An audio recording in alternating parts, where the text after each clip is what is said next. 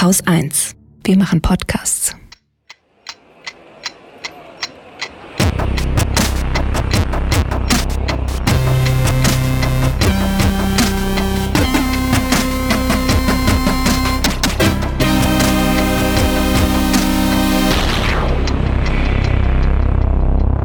Willkommen zur Wochendämmerung vom 20. November 2020 mit Ach so, jetzt muss ich ja sagen, der türkischen Zentralbank, einer Korrektur, Autoritarismus, Schulen, dem EU-Haushalt, Schweden, Rezep, Aserbaidschan, Großbritannien, einem Update zu Äthiopien, Corona und den Schulen, Afghanistan, Katrin Rönecke, einer guten Nachricht und Holger Klein.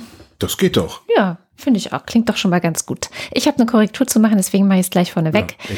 Ähm, ich habe letzte Woche zu viel geklugscheißert und das muss natürlich, ne, das ist einfach nicht. Du meinst, jemand hat's einfach- gemerkt, aber Ja, das das machen hat wir ja eigentlich jemand ständig. gemerkt.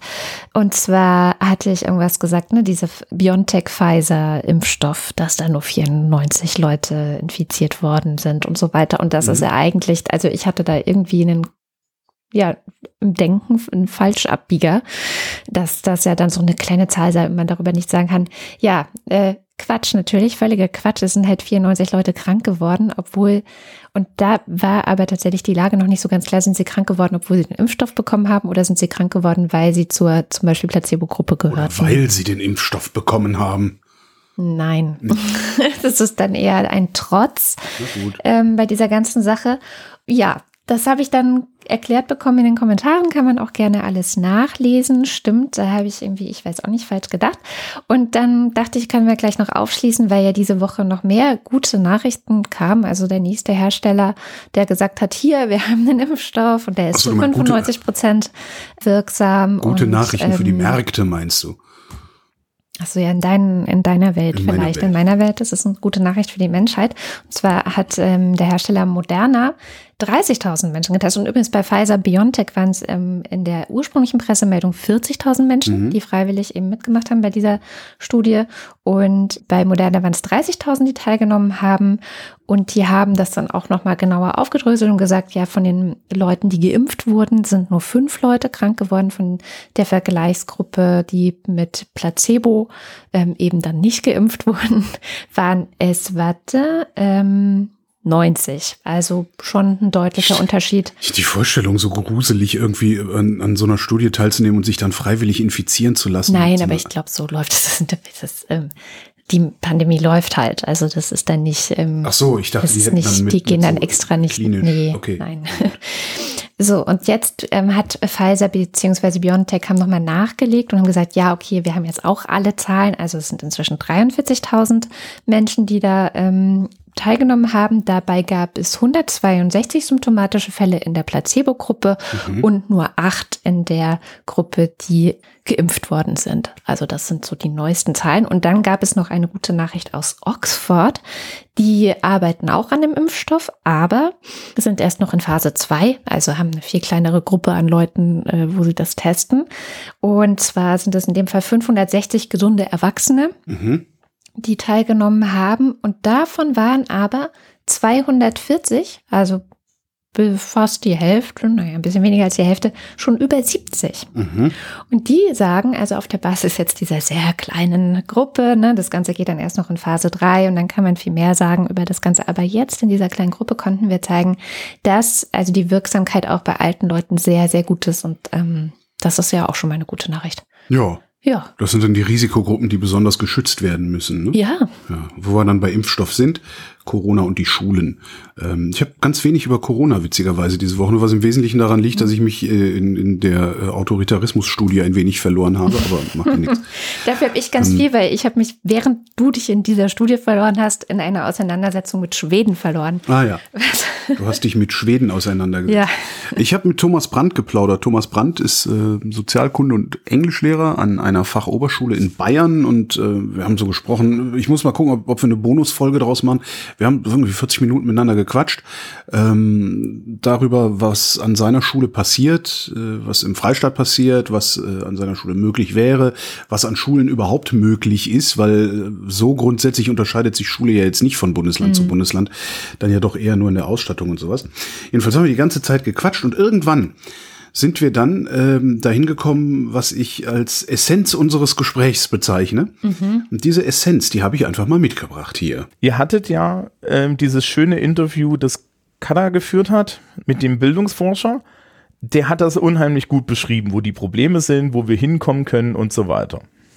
Lustigerweise ist Corona eine Riesenchance, da jetzt Pflöcke einzuschlagen und Dinge zu, zu, zu etablieren und zu normalisieren, die wir bisher nie normalisiert bekommen haben, weil es keine Krise gab, die uns als Ausrede diente.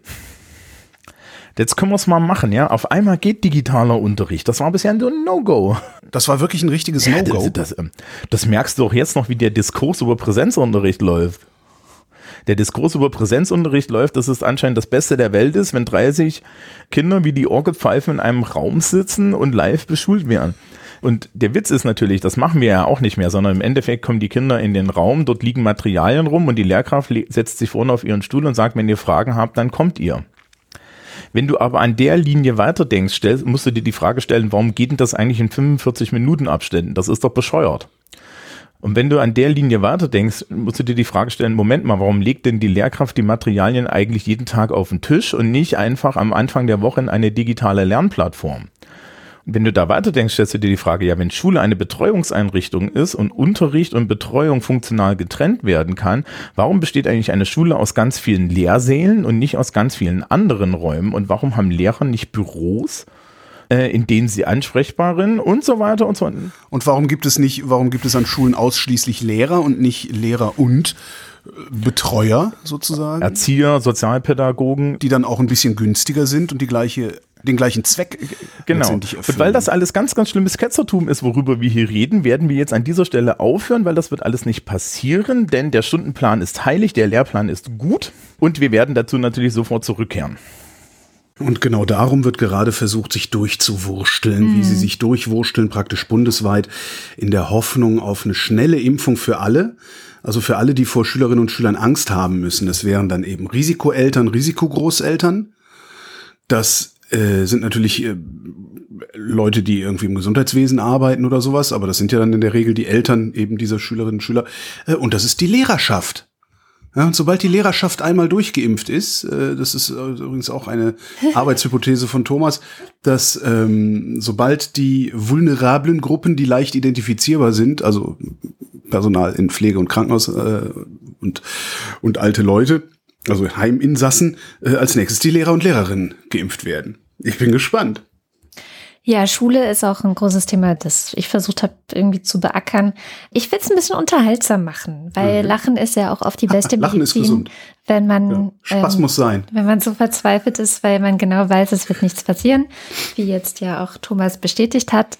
Und da habe ich einen schönen Twitter-Thread gefunden von Matthias Ohmen, der hat einfach mal so eine Art Gleichnis aufgeschrieben in mehreren Tweets. Ich werde es nicht komplett vorlesen, sondern nur ausschnittshalber, aber ich glaube, es wird ganz gut deutlich, was er meint. Also, die Schule brennt. Was dann passiert? Kurz nach Ausbruch des Feuers schlagen die Brandmelder, das Ampelsystem, an. Die Schulleitung informiert die Schulverwaltung. Daraufhin wird hinterfragt, ob Brandmelder sinnvoll sind und ob das Ampelsystem etwas taugt. Die FDP merkt an, dass es zuletzt im März gebrannt habe und es gar nicht möglich sei, dass es schon wieder brennt. Mhm. Bundesfamilienministerin Giffey gibt eine Studie in Auftrag, die besagen soll, dass es in der Schule nicht brennt. Die Studie wird geliefert, verbreitet und zukünftig immer wieder gerne zitiert. Bundesfamilienministerin Giffey gibt eine weitere Studie in Auftrag, die besagen soll, dass die Schulen an mehr Tagen im Jahr nicht brennen, als sie brennen. Die Studie wird geliefert, verbreitet und zukünftig immer wieder gerne zitiert. Bundesfamilienministerin Giffey gibt noch eine Studie in Auftrag, die besagen soll, dass Schulbrände grundsätzlich niemals in Schulen entstehen, sondern immer am Wohnort der SchülerInnen. Die Studie wird geliefert, verbreitet und zukünftig immer wieder gerne zitiert. Und so weiter und so fort. Und jetzt meine Lieblingsstelle. Ach, das geht noch weiter. Ja, ja, also, das geht ewig weiter. Selbsterklärte ElternvertreterInnen rufen panisch ob der Perspektive, den Rest des Tages mit ihren Kindern verbringen zu müssen, bei der Feuerwehr an und sprechen von einem Fehlalarm. Zum Beleg werden Giffys Studien zitiert. Die Feuerwehr rückt ab. Ja. Ja, und so empfinde ich das tatsächlich auch. Und vor allem, jetzt gab es ja wieder eine neue Studie, diesmal nicht von Bundesfamilienministerin Giffey, sondern ähm, vom Hamburger äh, Bildungssenat, beziehungsweise mhm. Kultusminister. Der hat ähm, ja im Grunde gucken lassen und das lief bis Anfang Oktober, soweit ich weiß. Wo stecken sich denn die Kinder an, die in der Schule ähm, als Corona-positiv identifiziert werden? Ach, da, das weiß man, das kann man, das kann man rausfinden. Ja, und das ist genau der Knackpunkt. Hier kleiner Rüffel an den Spiegel, der, der, also der getitelt hat, vier von fünf infizierten Schülern haben sich außerhalb der Schule angesteckt. Was aber tatsächlich gemessen wurde, war. Dass die sich nicht innerhalb der Schule angesteckt Nee, nee, auch nicht. nee, pass auf, es ist noch viel besser. Sie haben geguckt, okay, wir haben Infektionen in den Schulen. Ja. So. Ähm, was passiert, wenn die Infektionen in den Schulen gewesen sind? Gibt es danach noch weitere Infektionen? Äh, also die, die auf diesen Schulen. Infektionen basieren. Das, äh, und, ja. ja. Das hatte übrigens Thomas Brandt auch erzählt, dass sie bei sich auch einige Infektionen hatten, mhm. aber aus diesen Infektionen keine weiteren ableiten konnten. Was sie aber nicht, also wenn man jetzt sagt, so, okay, wir gucken, ob aus diesen Infektionen noch weitere hervorgehen und schließen dann daraus, stecken die Leute sich in der Schule an mhm. oder nicht, würde man ja denken, dass das dann, wenn es eine Infektion gab, so wie bei uns in der Klasse von meinem einen Kind, dass dann alle getestet werden ja. und geguckt wird, haben sich welche angesteckt. Und ähm, das haben sie nicht gemacht sondern sie haben einfach nur gewartet und geguckt. Ob zufälligerweise noch Gibt's irgendwo noch weitere Fälle. Ah, okay. Nee, Thomas erzählte, dass sie es bei sich so machen, dass wenn es eine Infektion gibt, geht die Klasse in Quarantäne und wenn sie wiederkommt, werden sie alle getestet. Wenn sie wiederkommt. Oder werden alle getestet und kommen dann wieder, muss ich nochmal äh, reinhören, hm. aber ja. Und ähm, daraus schließen die, ah ja, aber wenn es sozusagen keine weitere Infektion gibt, dann hat sich ja auch keiner weiter angesteckt. Ja dass es aber gerade unter Kindern und Jugendlichen sehr viele asymptomatische Fälle gibt, ja. was ja auch in Hamburg rausgefunden wurde, wo sie einfach mal Ida Ehre Schule hm. einfach mal blind getestet haben und zack hatten sie 50.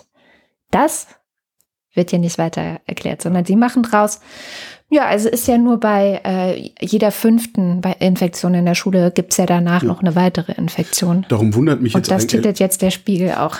Darum wundert mich auch ehrlich gesagt jetzt überhaupt nicht, dass die Infektionszahlen, also Freitag, 20. November, naja. das ist jetzt fast drei Wochen nach Beginn des Lockdown Light, äh, und die Infektionszahlen verändern sich nicht. Also sie steigen nicht mehr so rapide wie sie das am Anfang gemacht haben. Sie steigen halt weiter. Wo wir ja auch wissen, warum sie das nicht mehr tun. Es gibt jetzt 12 Prozent weniger Tests. Da gibt es inzwischen auch Zahlen. Wir sind bei einer relativ hohen Positivrate. Also mhm. 9,2 ist der aktuelle Stand. Ich habe gelesen, bei 5, also die WHO sagt, bei 5 hat man die Sache noch ungefähr unter Kontrolle und weiß, was passiert. Ja. Ähm, wir sind da so weit drüber inzwischen, dass man davon ausgehen kann, dass die Dunkelziffer enorm hoch sein müsste. Ja, aber was folgt daraus? Was folgt daraus? Folgt daraus, dass wir jetzt äh, bis zum St. Nimmerleinstag, also bis es eine Impfung gibt, irgendwo zwischen 20 und 30.000 Neuinfektionen pro Tag pendeln wollen? Das werden das wir uns ja auch nicht Frage. erlauben können, also weil das schlägt sich ja dann, also es ist ja nicht so, dass die 30.000 von gestern, oder ich will ja nicht über, die 20.000 von gestern sind ja heute nicht weg, sondern die 20.000 von heute kommen da oben drauf. Und das spürst du dann ja spätestens im Krankenhaus. Da hört das ja nicht auf. Da gibt's ja dann keine Abflachung. Da kommt dann zwar dann nicht mehr irgendwie jeden Tag drei Leute an die Beatmungsmaschinen, sondern nur noch jeden Tag einer. Aber der eine, der da dran hängt, der hängt da ja 14 Tage dran. Und während dieser 14 Tage kommen ja wieder 14 Leute, für die es dann keine Bearbeit Beatmungsmaschinen gibt. Das kann doch so, kann das doch gar nicht funktionieren alles. Ja, erklär das bitte nochmal den Ministerpräsidenten. Ich glaube, Angela Merkel hat das auch verstanden und hätte sich gewünscht, dass wir ein paar Dinge auch ändern, gerade ja. auch in diesem Bereich Schule. Ich meine, gut, wir fokussieren zum Beispiel, ähm, das, das habe ich auch bei Thomas die Woche gesehen, auf Twitter allerdings, ähm, wir fokussieren extrem auf, wie ist es in der Schule? Gibt ja. es Lüftung? Gibt es CO2-Ampeln? Gibt es eine Maskenpflicht im Unterricht? Das sind immer so die Schlagworte, über die wir sprechen. Mhm. Ähm, Thomas hatte einen Tweet zitiert, in dem einfach nur ein Bild war von einem Schulbus. Ja. ja, klar. Wie das da drin aussieht. Und äh, dann wundert dich auch tatsächlich gar nichts mehr. Und dann ist natürlich auch die Frage, stecken sie sich wirklich in der Schule an oder stecken sie sich auf dem Weg in die Schule an? Und dann muss man auch fragen, was für einen Unterschied macht es denn? Mhm. Also, weil wenn ich die Kinder in die Schule schicke, muss ich sie ja auch auf den Weg in die Schule schicken. Und ähm, wenn ich nicht bereit bin, ich sag mal, eine drei- bis vierfache Kapazität an Bussen zur Verfügung zu stellen, um das zu tun, damit die da nicht so aufeinander hocken wie in diesem Bild, habe ich auch keine Chance. Das war doch die Frage, ob das überhaupt was bringt. Ich meine, weil gerade dann in den Bussen alle halten sich an irgendwelchen Stangen fest. Ähm, Das wird, also es würde mich nicht wundern, wenn der öffentliche Personennahverkehr der einzige Ort in dieser Pandemie ist, an dem tatsächlich Schmierinfektionen stattfinden. Also weil alle packen alles an. Äh, das ist halt. Ne, ich meine, also es ist nicht noch. ran, es, ja. Also ich meine, ich habe ja früher schon immer völlig paranoid mir nach jeder S-Bahn, Bus und U-Bahn-Fahrt irgendwie äh, Handdesinfektionsmittel reingemacht und sowas und bin halt trotzdem immer noch krank geworden. Das wäre auch mal interessant, woher. Ja, wahrscheinlich von dem Scheiß, den die Leute ausatmen, die dann da die ganzen Stangen anpacken. Naja, und dann habe ich noch einen Lesetipp mitgebracht. Und zwar Ja, hat Jan Kalbitzer, das ist ein Psychologe, der, den habe ich auch mal schon mal auf dem Kongress anmoderiert und der ist echt ganz cool. Der hat einen längeren Artikel darüber geschrieben, warum er jetzt von den Eltern erwartet, dass sie mal aufhören sollen, ihre Kinder zu instrumentalisieren. Eltern instrumentalisieren ihre Kinder? Ja, und verbreiten Panik und machen halt so dieses Ja und der Bildungserfolg unseres Kindes und unser Kind wird total darunter leiden, wenn es Ja. nicht in die Schule kann und so weiter und so fort. Tatsächlich leiden halt die Eltern, wenn sie zu viel mit den Kindern aufeinander hocken und nicht arbeiten können und was weiß ich. Na, aber die Kinder leiden Und- nicht nicht. Ja, aber er sagt eben, also aus der Sicht eines Psychologen, Ja. Kinder sind extrem resiliente Ja. Wesen. Und je stärker auch sie Urvertrauen mitbekommen haben von ihren Eltern, je besser sie sich sicher fühlen mit ihren Eltern, also je sozusagen. Das heißt, die Eltern haben an einem viel früheren Zeitpunkt schon das Verhältnis zu ihren Kindern oder das Verhältnis ihrer Kinder zur Welt untergraben. Sie hätten es in der Hand Und gehabt. sie hätten es in der Hand ge- machen okay. für genau so eine Situation wie jetzt, sodass sie eben keinen großen psychischen Schaden Ja, davon tragen. das haben sie aber nicht gemacht und darum haben sie jetzt Angst, dass ihre Kinder zu Hause aufschlagen und ihnen das Leben zur Hölle machen. So sagt er es nicht. Er ist natürlich sehr viel diplomatischer, Ja, aber er sagt natürlich schon so, ja, also eigentlich seid man nicht so panisch. Ja. Ähm, die meisten Kinder kommen damit sehr gut klar. Wir müssten uns eigentlich äh, um die Kinder kümmern, bei denen wir wissen, dass sie damit nicht klarkommen. So, also dass man da noch mal viel mehr hinschaut, viel mehr fokussiert, ohne Stigmatisierung bitte auch. Ähm, aber es ist nicht so, dass ein Kind jetzt nie wieder zu reparierenden Schaden nimmt, wenn es einfach mal ein halbes Jahr zu Hause bleibt und ähm, von dort eben so gut es geht Schule Ich macht. glaube auch, dass, ich- also, was heißt ich glaube, ich könnte mir vorstellen, dass, wenn ich so versuche, mich zurückzuerinnern, ich glaube, es wäre mir scheißegal gewesen, ob ich in die Schule gemusst hätte oder ob nicht. Hauptsache, ich hätte mich nachmittags auf dem, auf dem Spielplatz mit den acht Leuten treffen können, mit denen wir da halt immer rumgechillt haben. Und wenn es davon ist nur halt zwei oder drei gewesen wären, auch okay. Jetzt, weil zwar wären eh nur zwei oder drei gewesen, mit denen ich engeren Kontakt gehabt habe da. Also der, ja, egal wie groß die Clique war, am Ende hast du, ich muss mal überlegen. Ja, am Ende hast du mit drei, vier, fünf Leuten regelmäßig rumgehangen. Ja, Das, äh, ja. und, und da, genau, wenn man das weiterdenkt, dann kann man ja diese Idee der Social Bubbles, ne, also dass man so ein bisschen definiert, mit wem trifft man sich noch, solange das jetzt so ist, dass man nicht komplett irre wird vor lauter äh, sozialer Isolation. Aber ja. Ja, das als Lesetipp verlinken wir auf jeden Fall. Mehr Corona hast du nicht? Naja, ich könnte jetzt nur zu Schweden referieren. Ja, komm, mach mal Corona. Oder soll ich erstmal was anderes machen? Weil ich habe sonst nichts zu Corona. Tatsächlich gar nichts. Na gut, dann gucken wir nochmal nach Schweden. Also, in Schweden ändert man nun die Strategie ein bisschen. Mhm. Auch hier wieder die Titelzeilen in den Medien. Äh, Schweden verhängt harte Maßnahmen gegen das, äh, gegen die Covid-Ausbreitung oder gegen die steigenden Infektionszahlen. Jetzt Alkohol nur noch bis 13 Uhr. Bis 22 Uhr, glaube ich. Aber das ist, glaube ich, auch schon ein bisschen älter. Nee, aber was erwartest du bei, nach der Überschrift verhängt harte Maßnahmen oder greift Ja. hart durch? Naja, dass, dass es in Schweden so läuft wie bei uns, das würde ich dann für schwedische Verhältnisse als harte Maßnahme bezeichnen. Also was konkret? Naja, äh, Restaurants zu. Restaurants zu. Nee, die bleiben auf. Okay. Ähm, die bleiben auf. Das Einzige, was sie machen, ist, dass sie die Kontaktbeschränkungen, die wir haben, oder so ähnliche Kontaktbeschränkungen durchziehen. Bisher Mhm. konntest du je nach Fall bis zu 300 Leute an einem Ort versammeln. Okay. Wo man auch so denkt, aha, aber doch auch. hm. nee, jetzt sind es acht. Nee, wir sind äh, hier bei zehn. Äh, Okay, aber was ist denn hier mit äh, Veranstaltungen mit Hygienekonzept? Das ist ja alles Das heißt- im Lockdown gerade äh, vorbei. Stimmt, es gibt ja gar keine Veranstaltungen gerade, ja stimmt. Und Ich mag jetzt das halt, nicht mal. Mein Leben ist ja, das ist so. Egal. Ähm, und die haben jetzt halt eine Kontaktbeschränkung äh, von, also auf maximal acht Personen. Ja. Das ist auch alles. Äh, Von daher, liebe Nachrichten. Ich habe dann nämlich total lange gesucht. Aha, okay, aber das kann ja nicht alles sein. Mhm. Es war erstmal alles. Und es war, kam jetzt nachdem, ich glaube Anfang der Woche oder so noch gerätselt wurde, so im Economist, hat Schweden vielleicht doch den richtigen Weg gehabt oder nicht? Nein, guck dir doch mal an, wie viele anderen Tote die Ländern. haben und Ne, wie ne, sich das, da, das ist doch alles Quatsch. Ja. Und Also vor allen Dingen, jetzt, wenn du wissen willst, wie der richtige Weg ist, guck nach Asien.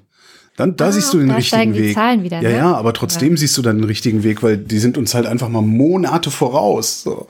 Das ist der richtige Weg. Der richtige Weg und also der, richtige Weg im Zusammenhang mit nach Schweden gucken, der kommt halt immer nur von so vulgärliberallalas, äh, die sich überhaupt nichts vorschreiben lassen wollen. Und Ja. dann am liebsten mit dem Auto durch die Gegend fahren, wo man halt nur Sachen vorgeschrieben, aber anderes Thema. naja, man kann sich ja streiten und, sagen, okay, was sind denn unsere Prioritäten? Ähm, Klar. klar. in Schweden hat man jetzt auch irgendwie, ich glaube, 6000 Fälle täglich ist, wurde Mhm. jetzt überschritten. Das sind 10 Millionen Einwohner. Wenn du das hochrechnest auf unser Land, wären es quasi, als hätten 50.000 wir am Tag. 48.000 neue am Tag.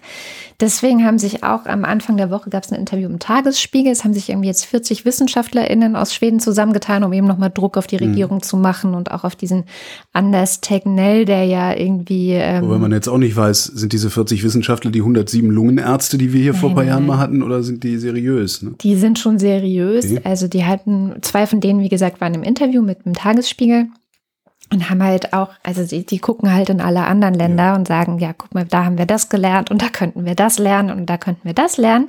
Und wenn man aber dieses Interview so liest, bekommt man mehr und mehr den Eindruck, zumindest von dem, was die jetzt erzählen. Und ich habe dann aber ein paar Sachen auch nochmal recherchiert und es stimmt offenbar auch. Also es ist so ein ganz bedrückender Eindruck, dass man so denkt, okay, stell dir vor, Angela Merkel und der Wieler Mhm. wären Corona-Leugner. Ja. So ungefähr läuft es da anscheinend. Ich habe ein paar Zitate mitgebracht. Also Zitat 1. Tegnell verneint weiter kategorisch den längst wissenschaftlich erwiesenen Effekt der Masken. Das wird in den meisten Krankenhäusern und Pflegeheimen sogar dogmatisch als Verbot gewertet. Die haben nicht mal in den Krankenhäusern und Pflegeheimen Masken. Also gar, die, im, im, bei, bei der OP bestimmt schon, weil das ist ja weltweiter Standard, dass man da so ein Ding vom Mund hat, vermute ich mal, oder? Oder, wie- oder wie Ja, sieht das da? Also haben wir, haben wir Hörerschaft in Schweden, die uns das mal erklären kann, wie es da wirklich aussieht? Das fände ich auch sehr interessant, Also- also, das nochmal zu sehen. Aber das mit den Masken, dass er, das, ähm, dass er im Grunde ein Maskenverweigerer ist, das habe ich in mehreren Quellen nach, also Mhm. ähm, ja, nach, wie heißt es denn, verifizieren können. Nachgelesen. Dann, da das Coronavirus sich offenbar in der kühlen und dunklen Jahreszeit wohler fühlt als im Sommer, ist zu befürchten, dass der gegenwärtige Anstieg der Infektionen in naher Zukunft noch stärker ansteigt. Das ist ja die Frage, ne? Also ich meine, auf der Südhalbkugel fängt der Sommer gerade an und da wird es auch nicht besser. Oh ja. Kommt immer aufs Land an. Stimmt. Das könnte angesichts der im europäischen Vergleich extrem geringen Zahl der Intensivbetten in Schweden in wenigen Wochen zur Triage führen. Aha. Der Bevölkerung wird das aber im Gegensatz zu Deutschland nicht vermittelt. Im Gegenteil, die Aussage ist immer wieder, dass ein Lockdown diese Effekte verstärken würde. Mhm. Das ist ja krass. Was ist denn das für ein schräges Land, ey? Ich dachte, das wäre so Bullabü. Äh, äh, oh Gott. Und jetzt noch die dritte Aussage. Auch eine Corona-Warn-App wurde von Technell aktiv verhindert. An der gegenwärtigen EU-App-Entwicklung nimmt Schweden ohne Begründung einfach nicht teil. Ja gut, das kann ich nachvollziehen, weil bisher ist da ja nichts ordentliches bei rumgekommen, was die alle so gebaut haben. Ja, trotzdem. Aber ja. Also du würdest doch trotzdem versuchen, also gerade Ja, irgendwie mitzumachen. Irgendwie, also ja, krass. Was Ja. machen die denn da? Was ist denn das? Sind die Schweden? Die haben die, haben die, haben die allen eine, eine Waffel? ich hör mal, ich weiß Also weil die mehr, Schweden selber das- wollen das ja offensichtlich Ja. so, sonst würden sie ja vielleicht auch irgendwie verstärkt auf die Straße gehen oder sowas. Ja, anscheinend, also in dem Interview sagen sie, es gibt einen großen ähm, Generationenkonflikt, was das angeht. Also Ja. die ältere Generation ist krass verängstigt, ähm, versucht sich zu isolieren und so Ja. weiter, so gut es eben geht, wenn sie jetzt nicht gerade in Heimen sind, wo sie sich quasi sie- gar nicht retten können, was auch extrem zynisch ist. Und die junge Generation interessiert es offenbar nicht. Also da bin Okay. ich jetzt auch die Woche über ein Interview mit einer gestolpert, die ähm, Krankenschwester ist in Stockholm, glaube ich, ähm, die auch gesagt hat, die jungen Leute scheißen drauf, die ist denen völlig egal. Also so, die kümmert es überhaupt nicht. Und das fand ich auch krass. Und, naja, und jetzt aber Ja, die ja, Frage, ne? ne? Wenn es dich halt, wenn es dich halt, wenn du, wenn du halt, also das Risiko, dass du davon irgendwie schwere, schwere oder bleibende Schäden hast, ist ja nach wie vor relativ gering.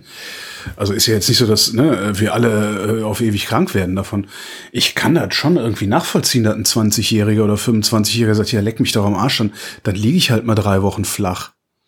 Das ist halt genauso wie sich, äh, am Ende ist es genauso wie sich nicht gegen eine Influenza impfen zu lassen. Ja, ich, Scham Also- hat das mal sehr gut auf den Punkt gebracht und hat gesagt, so Es diese, ist halt hochgradig unsolidarisch. Genau, also das diese- ist halt, das ist halt asozial, klar. diese Haltung von jungen Leuten, mich kann das Coronavirus ja eh nicht so beeinträchtigen, deswegen kümmere ich mich nicht Mhm. darum, sei so die kleine Schwester oder sei so der böse Zwilling von pff, Klimawandel, da lebe ich eh nicht mehr. Ja, ja, ja, Ja. ja. es, ist, halt, es ist halt verantwortungslos. Es ist halt unsolidarisch, verantwortungslos, ja. Ja, genau. Ja, klar. Aber jetzt- nachvollziehen kann ich das. Also ich kann das durchaus verstehen, dass, dass, dass du, meine, wie, wie wäre ich mit 25 drauf gewesen? Da hätte ich auch nicht gedacht, oh scheiße, was geht hier ab? Sondern ich hätte auch gesagt, ja, wieso kann ich jetzt meinen Da Job kommt nicht mehr drauf machen? an, ob du jemanden kennst, um den du dir dann Sorgen machen musst, Ja. den du lieb hast, Oder ob, ob du es halt selber Ja. bist, ne? ob du es selber bist. Ja, gibt ja auch junge Leute, die da nicht gefeit vor sind. So, und jetzt nochmal die Frage nach der Wirtschaft. Also da stand in dem Interview leider Mist. Das habe ich auch nochmal versucht rauszukriegen, weil die behaupten nämlich, dass die OSZE und auch die Ökonomen in Schweden sagen, dass es der Wirtschaft gar nichts gebracht hätte, dass das Wirtschafts dass die Wirtschaft viel mehr eingebrochen sei als in Deutschland zum Beispiel. Und das stimmt nicht. Also Stimmt da nicht, hatte ich aber auch irgendwo gelesen. Das habe ich extra nochmal nachgeschaut. Tatsächlich hatten wir im April bis Juni äh, einen Einbruch um 10,1 Mhm. und die um 8,6, also weniger. Wir haben dann zwar wieder aufgeholt, aber insgesamt, also es gibt so eine Seite von der EU, die machen eine Prognose und Mhm. sagen, wie viel Wirtschaftseinbruch dieses Jahr, kommen wir leider nicht drum rum, wird es wohl so geben in den unterschiedlichen Mitgliedern der EU. Da sind wir bei 5,6, also minus 5,6 und die Schweden bei minus 3,4 Mhm. in diesem Jahr. Und im nächsten Jahr erholt sich es bei uns wahrscheinlich. Wir werden ein leichtes Wirtschaftswachstum haben. Das sind aber dann Schauen wir also? Orakeldinger. Genau. da muss man aber dazu sagen, naja, warten wir mal ab. Ähm, und da würden wir ein bisschen besser dastehen als Schweden. Aber das sind dann so Zahlen wie 3,4 und 3,3. Und da das eh orakelig ist, ist das völlig egal. Sprich, ähm, ökonomisch gesehen Mhm. hat sich's offenbar für Schweden zumindest ein bisschen gelohnt. Naja, und gesellschaftlich, also gesellschaftlich geschadet hat Schweden vermutlich auch nicht. Ansonsten wären die ja überhaupt nicht dahin gekommen, wo sie sind. Sie nehmen das in Kauf. Es Ja. ist, mich hat das so ein bisschen erinnert an die äh, Ameisen, von denen man ja immer sagt, sie schicken immer die Alten und Kranken zuerst irgendwie nach vorne. Echt? Oh. Und weil das halt so ist, halt deren Staat organisiert. So, die brauchen sie eh am wenigsten. Aber der Preis, den möchte ich auch noch mal sagen. In Schweden sind jetzt schon über 6000 Menschen auch daran gestorben. Ja. 6340. Wie viel Und bei uns? Wenn wir das hoch, wir haben jetzt über 13.000. Wenn wir das hochrechnen, dann wären es 50.000, 50.000. also gutes Vierfache. Und das, die Zahlen steigen noch, ne? Also bei denen ist jetzt auch die zweite Welle gerade erst so richtig im, Mhm. im Losgehen. Ähm, und ich weiß auch nicht, ob sie das eingeschränkt bekommen, wenn sie einfach nur die Kontakte auf acht begrenzen und ansonsten alles offen lassen. Also, naja, so viel zu Schweden. Türkei. Ich habe heute Morgen Radionachrichten gehört und habe mich äh, mal wieder aufgeregt, äh, weil da gab es mal wieder irgendwelche Börsennachrichten oder, oder Wirtschaftsnachrichten, ähm, wo halt wieder so Sachen gesagt wurden, die, äh, die man eigentlich gar nicht versteht. Irgendwie die türkische Zentralbank hebt den Leitzins an, ist das Thema. Ähm, habe ich mir gedacht, okay, ist ja auch ein Thema der Woche. Äh, Gucke ich mal, was bedeutet das denn eigentlich alles jetzt für die äh, Wochendämmerungshörerschaft? Ähm, so gut wie möglich eingedampft. Ähm, die Türkei hat seit vielen Jahren eine sogenannte Währungskrise.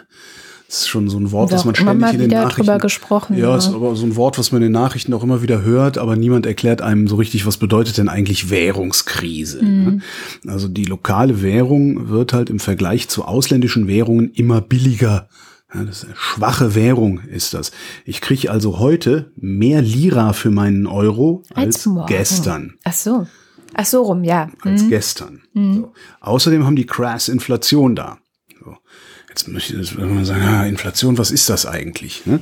Inflation ist ein bisschen komplizierter, aber, aber eigentlich ganz einfach. Inflation, also die Art von Inflation, die wir meinen, wenn wir Inflation sagen und über Inflation reden und Angst vor Inflation haben, das ist genau, wenn die Verbraucher zu viel Geld in der Tasche haben und darum immer mehr nachfragen oder sich sogar um knappe Güter kloppen, ja, werden die Güter dadurch teurer. Nachfrage steigt, Güter werden teurer, weil ne, Produzent sieht, weil der Produzent sieht, oh, ich kann mehr verlangen, dann verlange ich jetzt mehr. Mhm. Dann sagen die Verbraucher, oh, das wird ja alles teurer, wir müssen eine Gehaltserhöhung haben, dann kriegen die Gehaltserhöhung, davon fragen sie wieder mehr nach und so weiter und so. Ne? So geht mhm. eigentlich Inflation. Jetzt gibt's ja dann so Exkurs. Jetzt gibt's ja gerade in dieser Staatsschuldendiskussion, die wir äh, doch sehr, sehr stark haben, alleine durch die Corona-Hilfen, die wir haben und sowas gibt's ja noch immer dieses Argument, ja, ja, äh, jetzt äh, machen jetzt verschuldet sich der Staat, ganz viel Staatsschulden, aber was machen wir denn dann, wenn, Infl wenn die Inflation kommt? So.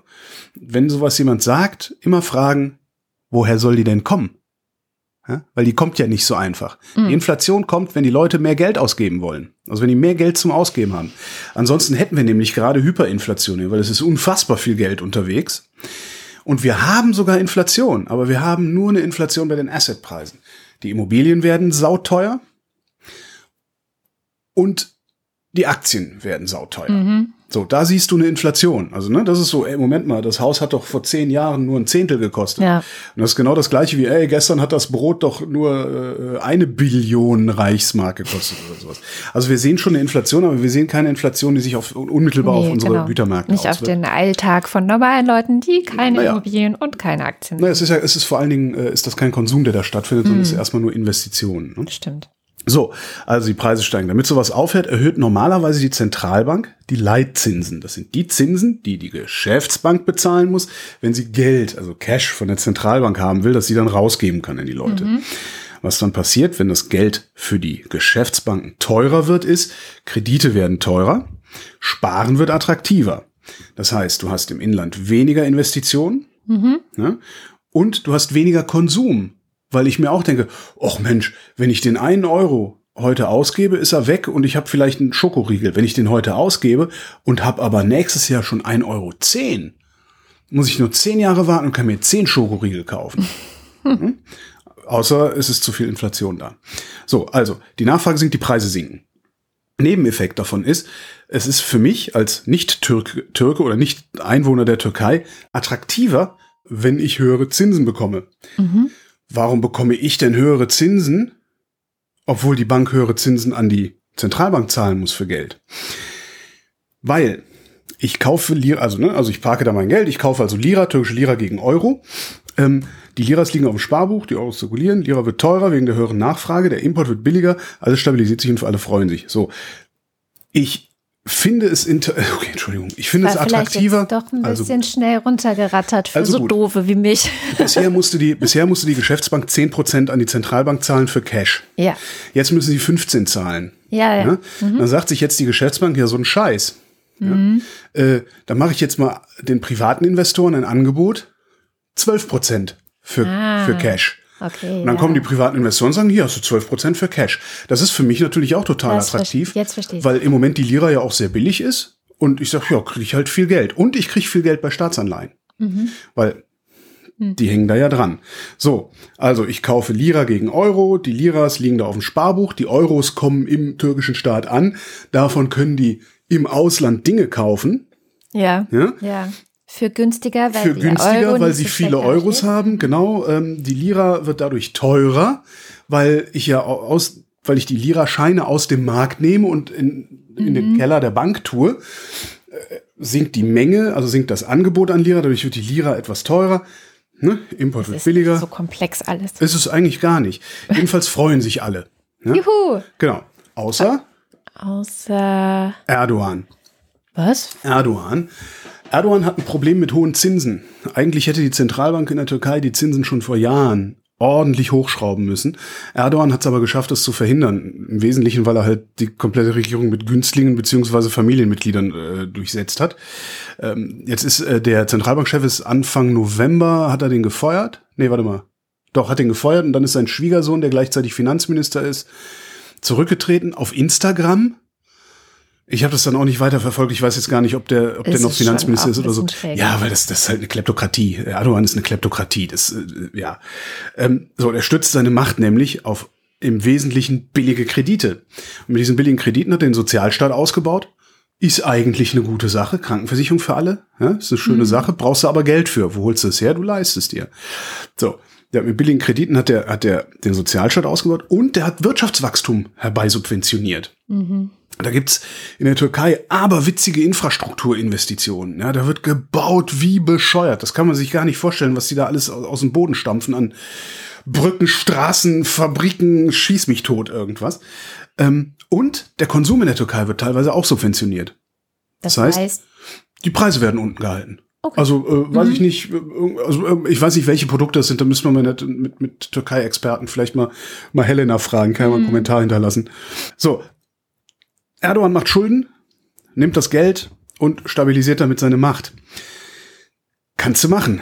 Kannst du eine Zeit lang machen. Kannst du sogar relativ lange machen, wenn du es geschickt anstellst. Nur irgendwann verlieren die Leute das Vertrauen in dich, also als Staat, äh, nicht, nicht in dich also als Person. Aber nicht die Leute deines eigenen Landes, sondern doch, doch auch. auch die, die auch also du verlierst irgendwann das Vertrauen, sagst du, der macht immer mehr Schulden, der macht immer mehr Schulden, mhm. irgendwie äh, so, ja, und die Lira, du hast immer mehr Schulden, die Lira wird immer weniger wert, äh, ich kriege immer weniger Produkte für mein, mein Geld, außer vielleicht die einheimischen Sachen, wo ausschließlich Zirkulation im Inland ist, aber du hast halt auch extrem viele Importe.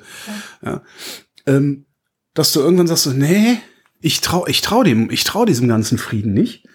Ich trage jetzt mein Geld, mein Geld lieber woanders hin. Und das kannst du in der Türkei ganz gut sehen. Einerseits kommen viel zu wenig Anleger aus dem Ausland weil die Türkei sieht nicht stabil genug aus, als dass du davon ausgehen könntest, dass du eine zehnjährige Staatsanleihe in zehn Jahren auch tatsächlich zurückgezahlt kriegst. Mhm. Ähm, und du hast das eben auch im Inland. Äh, du, die Türken neigen sehr stark dazu, Devisen zu horten und Edelmetall zu horten.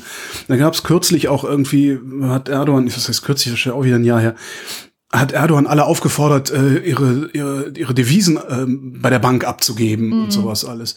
Das heißt, dem schwindet immer stärker das Vertrauen. Und durch so eine, durch so eine Zinserhöhung, wie sie jetzt gemacht haben, kann es passieren, dass das Ganze sich stabilisiert. Könnte allerdings auch sein, dass es zu spät ist und dass Erdogan jetzt dieser ganze Scheiß um die Ohren fliegt, weil die Pandemie kostet auch Geld. Und auch das muss der irgendwo hernehmen. So.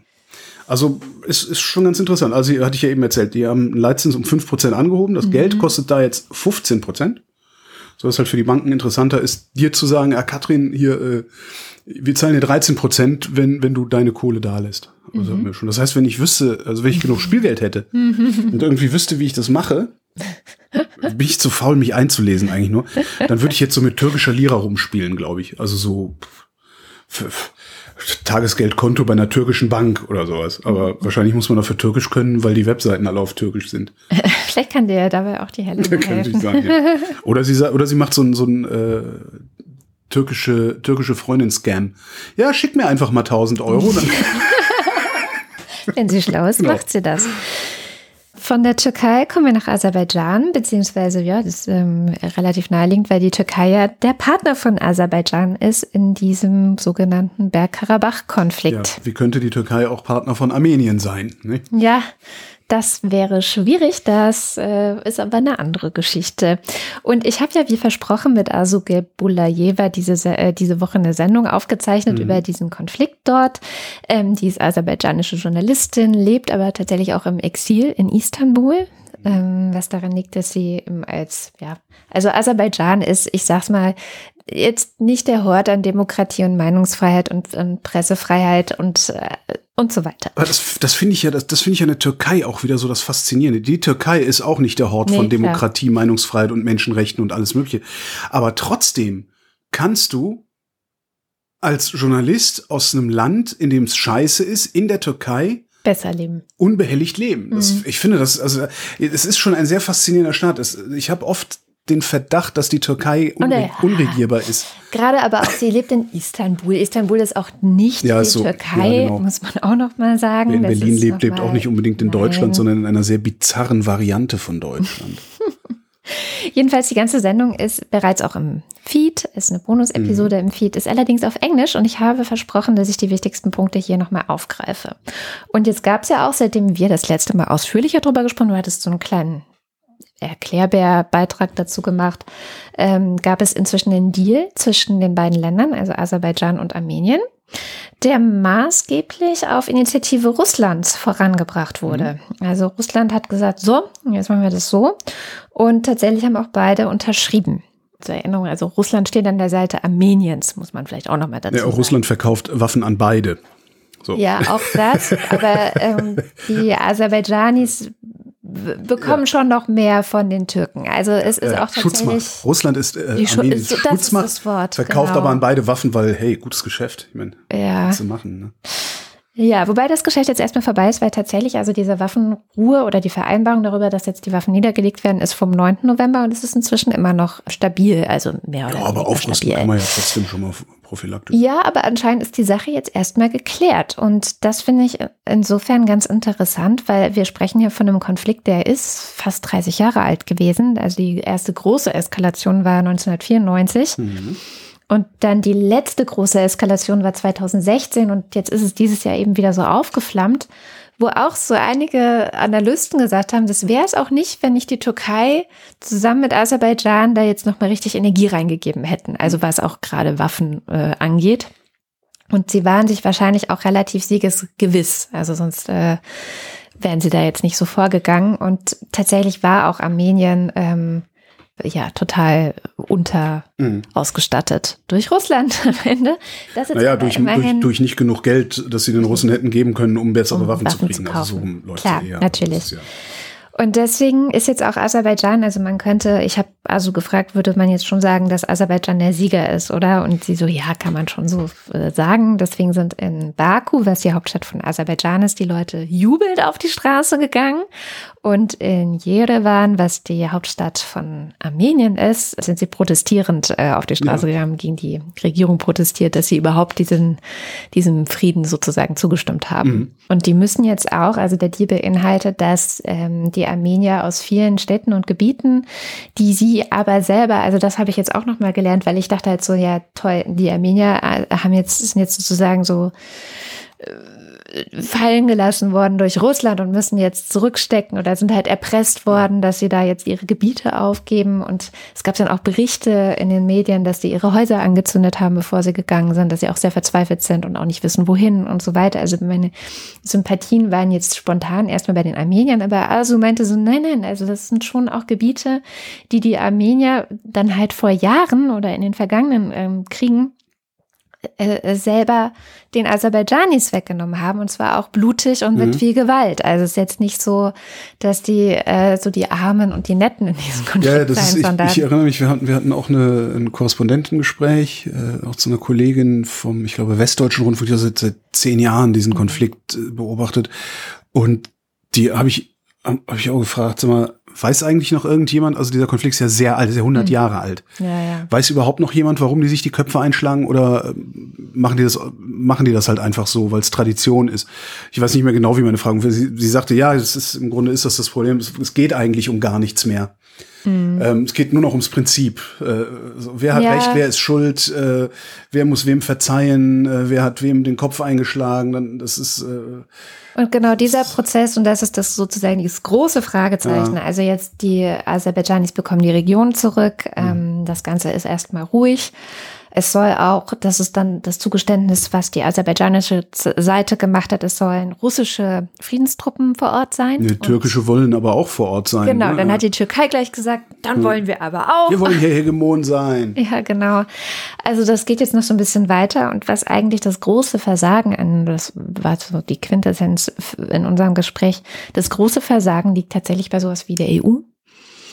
Weil, ähm, ja, also letztendlich haben sie mehr oder weniger zugeschaut. Also sie haben sich nicht. Was hätten wir denn machen sollen? Naja, es gab schon, also es gibt diese Minsker Gruppe bei der OSZE, die sich ja. unter anderem eben auch um Aserbaidschan und Armenien beziehungsweise eben Bergkarabach gekümmert hat, eine lange Zeit, aber da ist das Engagement halt deutlich zurückgegangen, sodass ja. jetzt quasi so ein einerseits ein Vakuum entstanden ist. Dann gab es noch ein weiteres Problem, Präsident Donald Trump ähm, der halt eigentlich früher sich in solche Sachen auch stärker eingemischt hat, aber natürlich auch zurückgezogen hat aus internationalen Konflikten, so dass ja, also das Machtvakuum was sozusagen die westlichen Mächte hinterlassen mhm. haben, das wurde jetzt durch die Türkei und Russland gefüllt und jetzt haben die das eben ja. unter sich aufgeteilt. Und ähm, ja, ob das aber, jetzt. Aber das ist halt auch, das, das wäre ja dann eigentlich im Umkehrschluss ein Plädoyer dafür, dass wir mehr äh, geostrategische Politik machen, ähm, im Sinne Horst Köhlers, dass die Bundeswehr auch die deutschen Handelswege sichert und so. Auch da Kann geht's ja auch keine Lösung tatsächlich- sein, Ja, tatsächlich geht's da auch viel drum, also Handelswege ähm, freizukriegen. Klar, darum geht's Ähm, und äh, ja, das ist also so ein bisschen die Quintessenz. Ansonsten stellt ASU noch ihr Projekt vor. Die hat ähm, vom Open Technology Fund ähm, äh, eine, eine Förderung bekommen für ein Projekt, wo sie, da sind wir beim Thema Aserbaidschan auch nicht so die lupenreine Demokratie, weil die machen massiv, ähm, sperren die Seiten im Internet. Und zwar interessanterweise so Seiten von Friedensaktivisten, Ja, klar. Journalisten und so. Ja, alles, Mhm. was, alles, was nicht, nicht konform ist. Das ist, ja, ja. Genau, wir da, da hat sie so eine Watch-Seite, ähm, Aserbaidschan Internet Watch heißt die, und da dokumentieren die das alles und sind aber auch eine Anlaufstelle für diese äh, JournalistInnen und Organisationen, die da eben Hm. gesperrt werden. Wo du sagst, Handelswege. Eine tolle Sache an Corona, jetzt sag ich doch Corona. Ah. Eine tolle Sache an Corona ist ja, dass die Globalisierung zurückgedreht wird. Ja, Was sie nicht wird. nein, überhaupt nicht. So. Es haben nämlich am Sonntag ähm, 14, 15 äh, asiatisch-pazifische Staaten ähm, das größte Freihandelsabkommen der Welt abgeschlossen.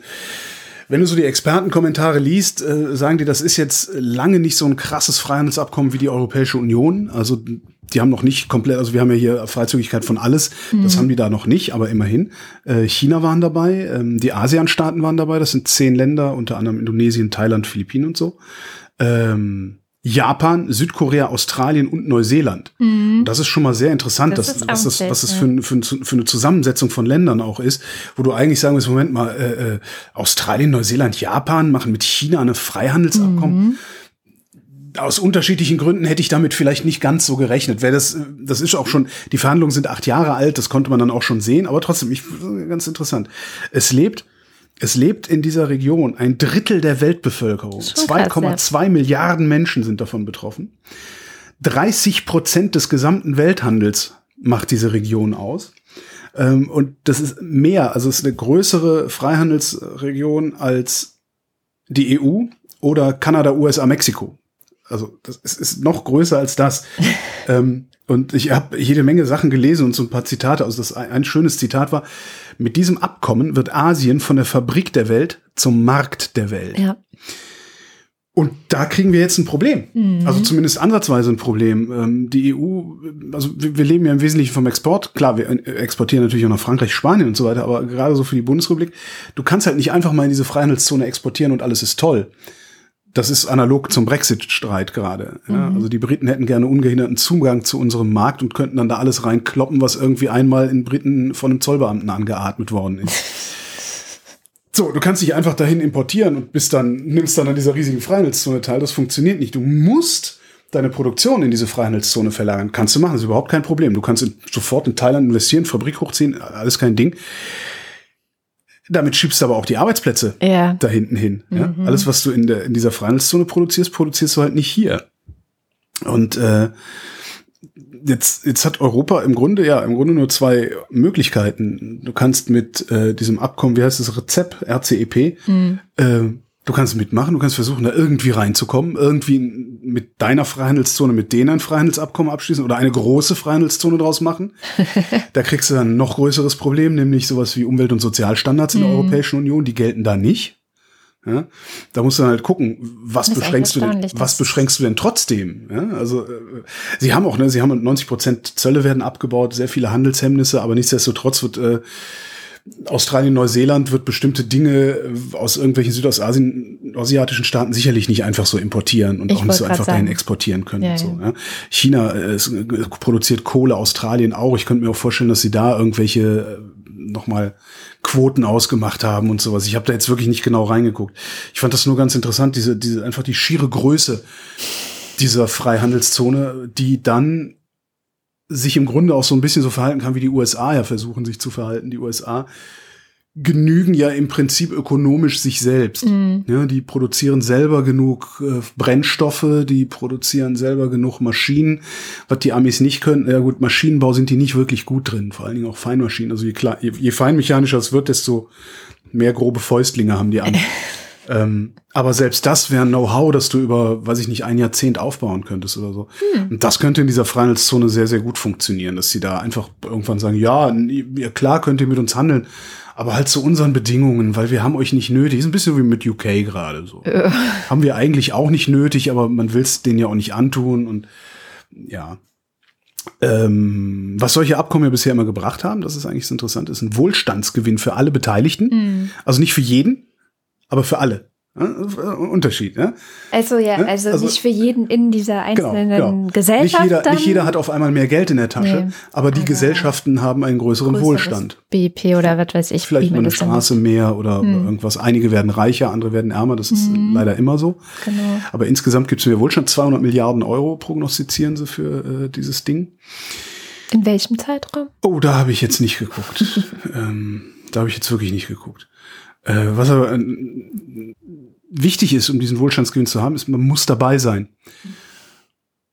Und wer überhaupt nirgendwo dabei ist, habe ich gerade schon erwähnt, das sind die USA Ja, unter Donald Trump. Jetzt kommt der krass. Treppenwitz. Treppenwitz TPP. Wir erinnern uns, es gab mal das Trans-Pacific Partnership. Mhm. Das sollte ein Handelsabkommen äh, sein.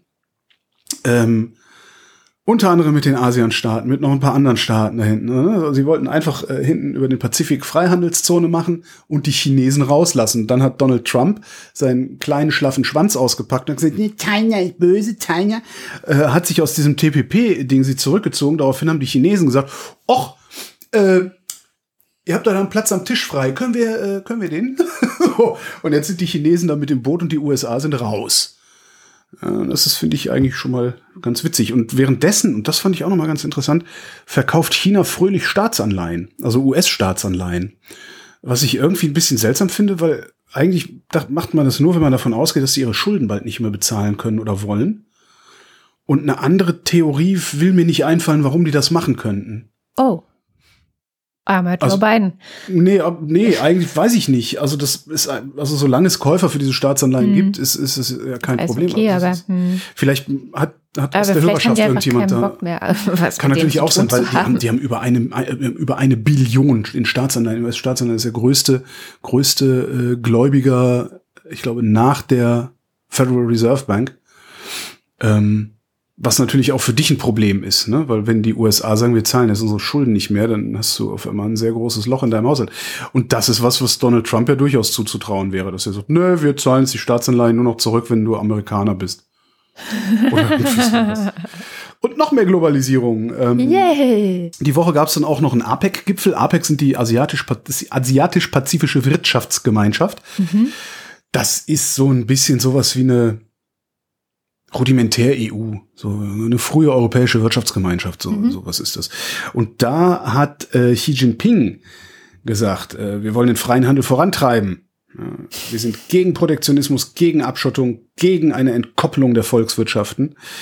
Wir wollen Freihandelsabkommen mit weiteren Ländern unterzeichnen. Wir wollen die riesengroße chinesische Volkswirtschaft offen halten. Offenheit ermöglicht es einem Land voranzukommen, während die Abschottung es aufhält. Juhu, Donald. ähm, wir werden die Zölle und die behördlichen Kontrollen weiter senken, die Importe von hochwertigen Produkten und Dienstleistungen aus allen Ländern ausweiten. Sein Land strebe ein qualitativ hochwertigeres Wachstum an. Gucken, was das bedeutet. Also die sind ja jetzt auch recht bekannt dafür, dass sie sagen, na ja, ihr dürft in unserer Freihandelszone produzieren, aber dafür gehen die Patente auch in Kopie an uns. Ist ja auch so ein bisschen so ein Problem, was äh, die Echt? Europäische Union mit den Chinesen hat. Ja, ja, dass Ja. da, dass da äh, ja im Grunde ein Patentklau unter, Mhm. unter dem Deckmantel der, der wie nennt man Joint Ventures äh, stattfindet. Mhm. Weshalb auch viele Stimmt, europäische ja. Unternehmen nicht nach China gehen wollen. Ja, ja, Das ist, weil äh, gerade auch viele Deutsche, oder auch mal irgendwo eine. Reportage Ja, darüber. genau. Ja. Ja, wo du gerade beim Handeln bist. Ich habe dir diese Woche irgendwann eine Nachricht geschrieben, dass ich sehr verblüfft festgestellt habe, es ist Dienstagmorgen und ich habe gerade mal meine ETFs sortiert. Ja. Ähm, und ich weiß, dass wir ein paar Hörerinnen und Hörer haben, die sich auch dafür interessieren, ähm, faire ETFs oder eben grüne ETFs oder wie auch immer Grünere. man es nennen möchte. da hatte ich irgendwann mal drüber gesprochen, dass ich mit der, also dass ich total froh wäre, wenn es das gäbe, aber damals gab es das nicht oder zumindest, nee, ich glaube, damals gab es das tatsächlich auch noch gar nicht so. Also nee, und dann so gab es letztes Jahr irgendwann eine. Ankündigung für diese ESG, ähm, für diesen ESG-Index. Äh, wie heißt es denn? Dingsbums Sustainability, Ability, bla Index. Ja, Ähm, Genau. Da gab es eine Ankündigung und dann hat man irgendwie ewig nichts gehört. So, ja. Genau. Und da hat sich jetzt echt vieles getan. Also es gibt mehrere äh, ETFs, die sich Sustainability auf die äh, Fahne schreiben, die sich ähm, vielleicht auch fair oder sowas auf die Fahne. Also das meistens ist Sustainability das Wort, nach dem man da suchen muss. Ähm, und da hatte ich mal tatsächlich mir einen einfach auf gut Glück so. Also ich hatte so mich ein bisschen eingelesen bei verschiedenen Finanzportalen und habe dann gedacht, gut, ich nehme jetzt den. Man Mhm. kauft aber immer auch irgendwas mit, was halt doch scheiße ist. Also entweder Waffen oder Atomkraft. Da hat man so ein bisschen die Wahl. Also ich ich find, Okay, ich spitze das was- jetzt zu. Ja, aber was nimmst du, wenn du die Wahl hast? Ja, natürlich Atomkraft. Ich Okay. bin ja komplett gegen Waffen, aber ähm, trotzdem, also so, ich spitze es jetzt total zu, so krass ist es auch wieder nicht. Aber trotzdem, du kaufst immer noch ein bisschen was, was du nicht möchtest. Also, oder du kaufst dann halt vielleicht eine Firma, die schon noch dem Klima schadet, aber nicht mehr so doll wie die anderen. Ähm, und das gilt dann aber auch schon als sustainable, oder? Also Mhm. es ist halt nicht so ganz super gewesen. Und es gibt jetzt eine Seite für alle, die sich da so ein bisschen einhacken wollen und die nicht wissen, welchen ETF kann ich denn nehmen? Und die Seite heißt fairefonds.info. Mhm. Also faire-fonds.info. Und da kann man dann einfach so diese Nummer, wie heißt die? Du weißt das. BKN, Die WKN oder diese andere Nummer. äh, ISIN.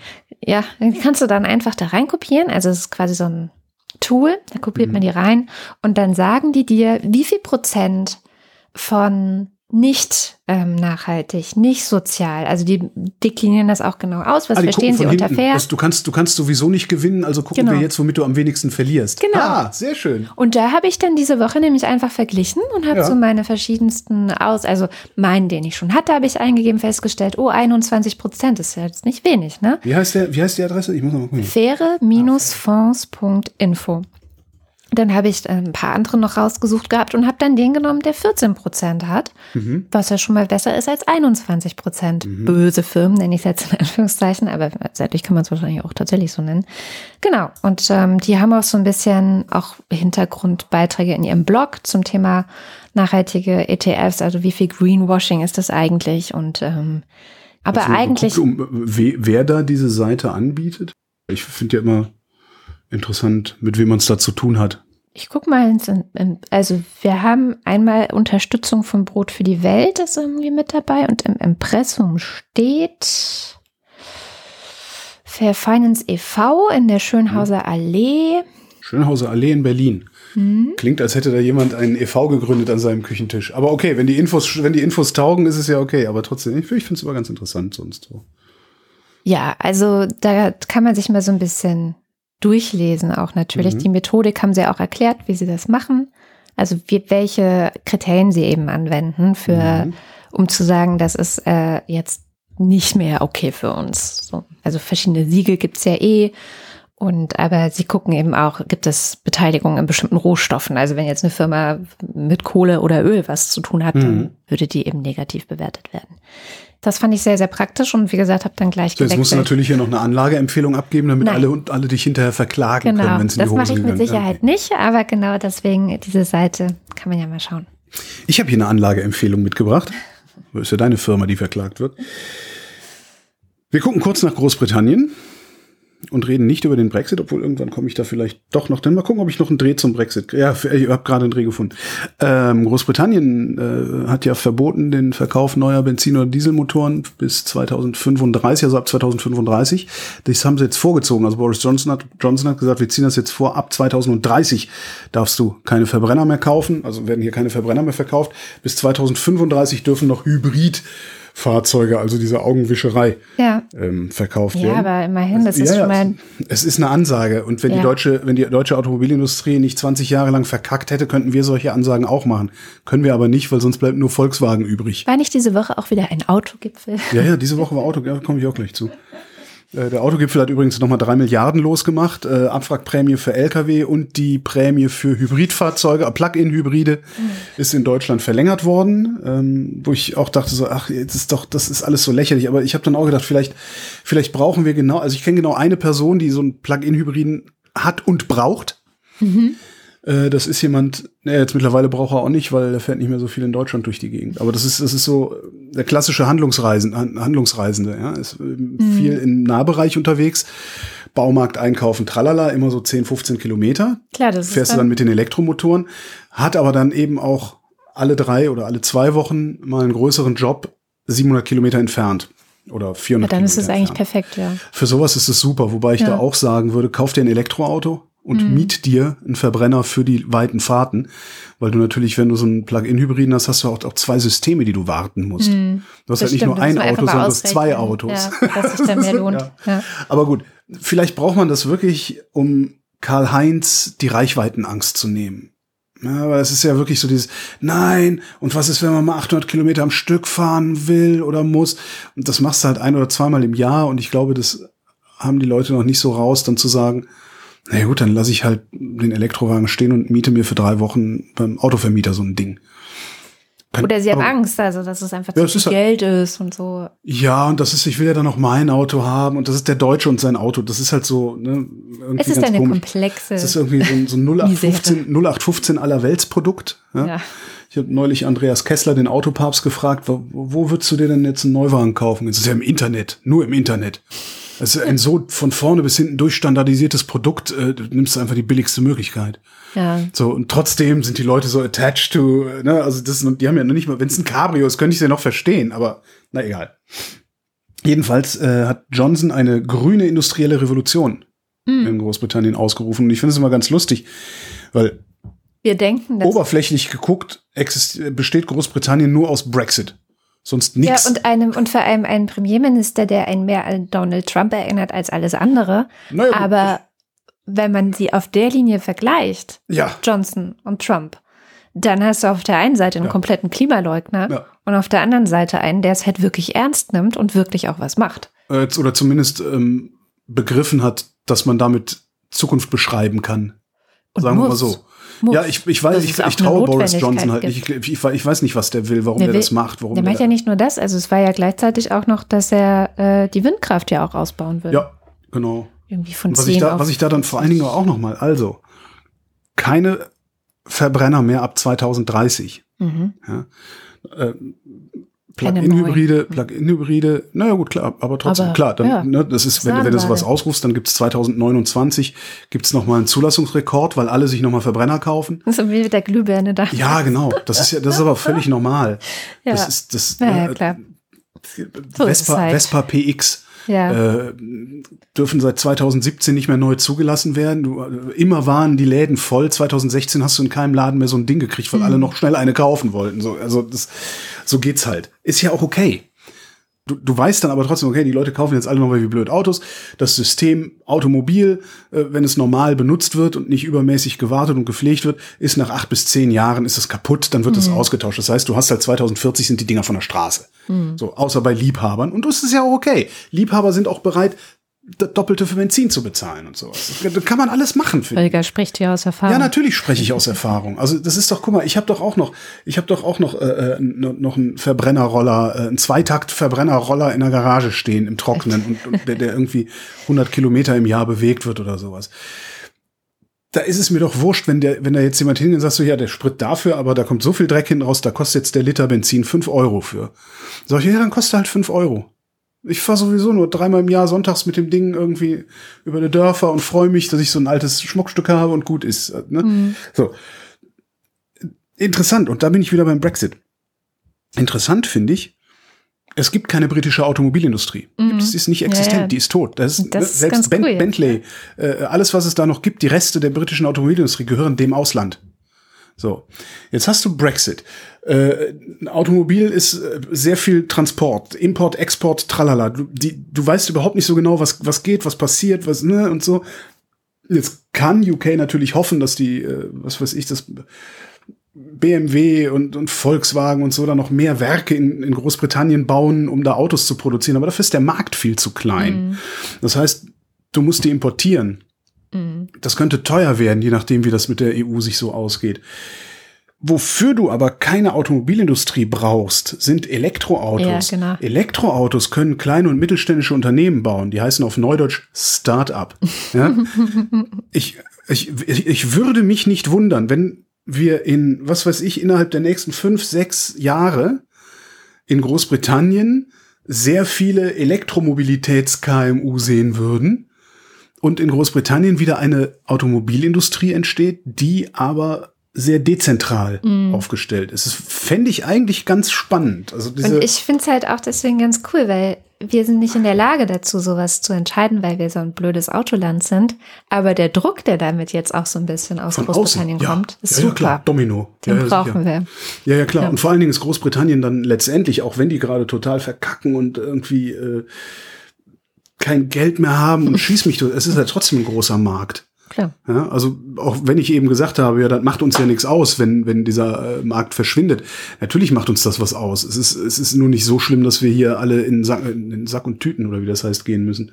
Aber ja, also der ist groß genug, sa- sagen wir mal so. Und wenn, wenn die Briten sagen, wir wollen jetzt verstärkt sowas kaufen, dann gibt's halt noch zwei Firmen, die die Briten beliefern können. Das sind Renault und Volkswagen.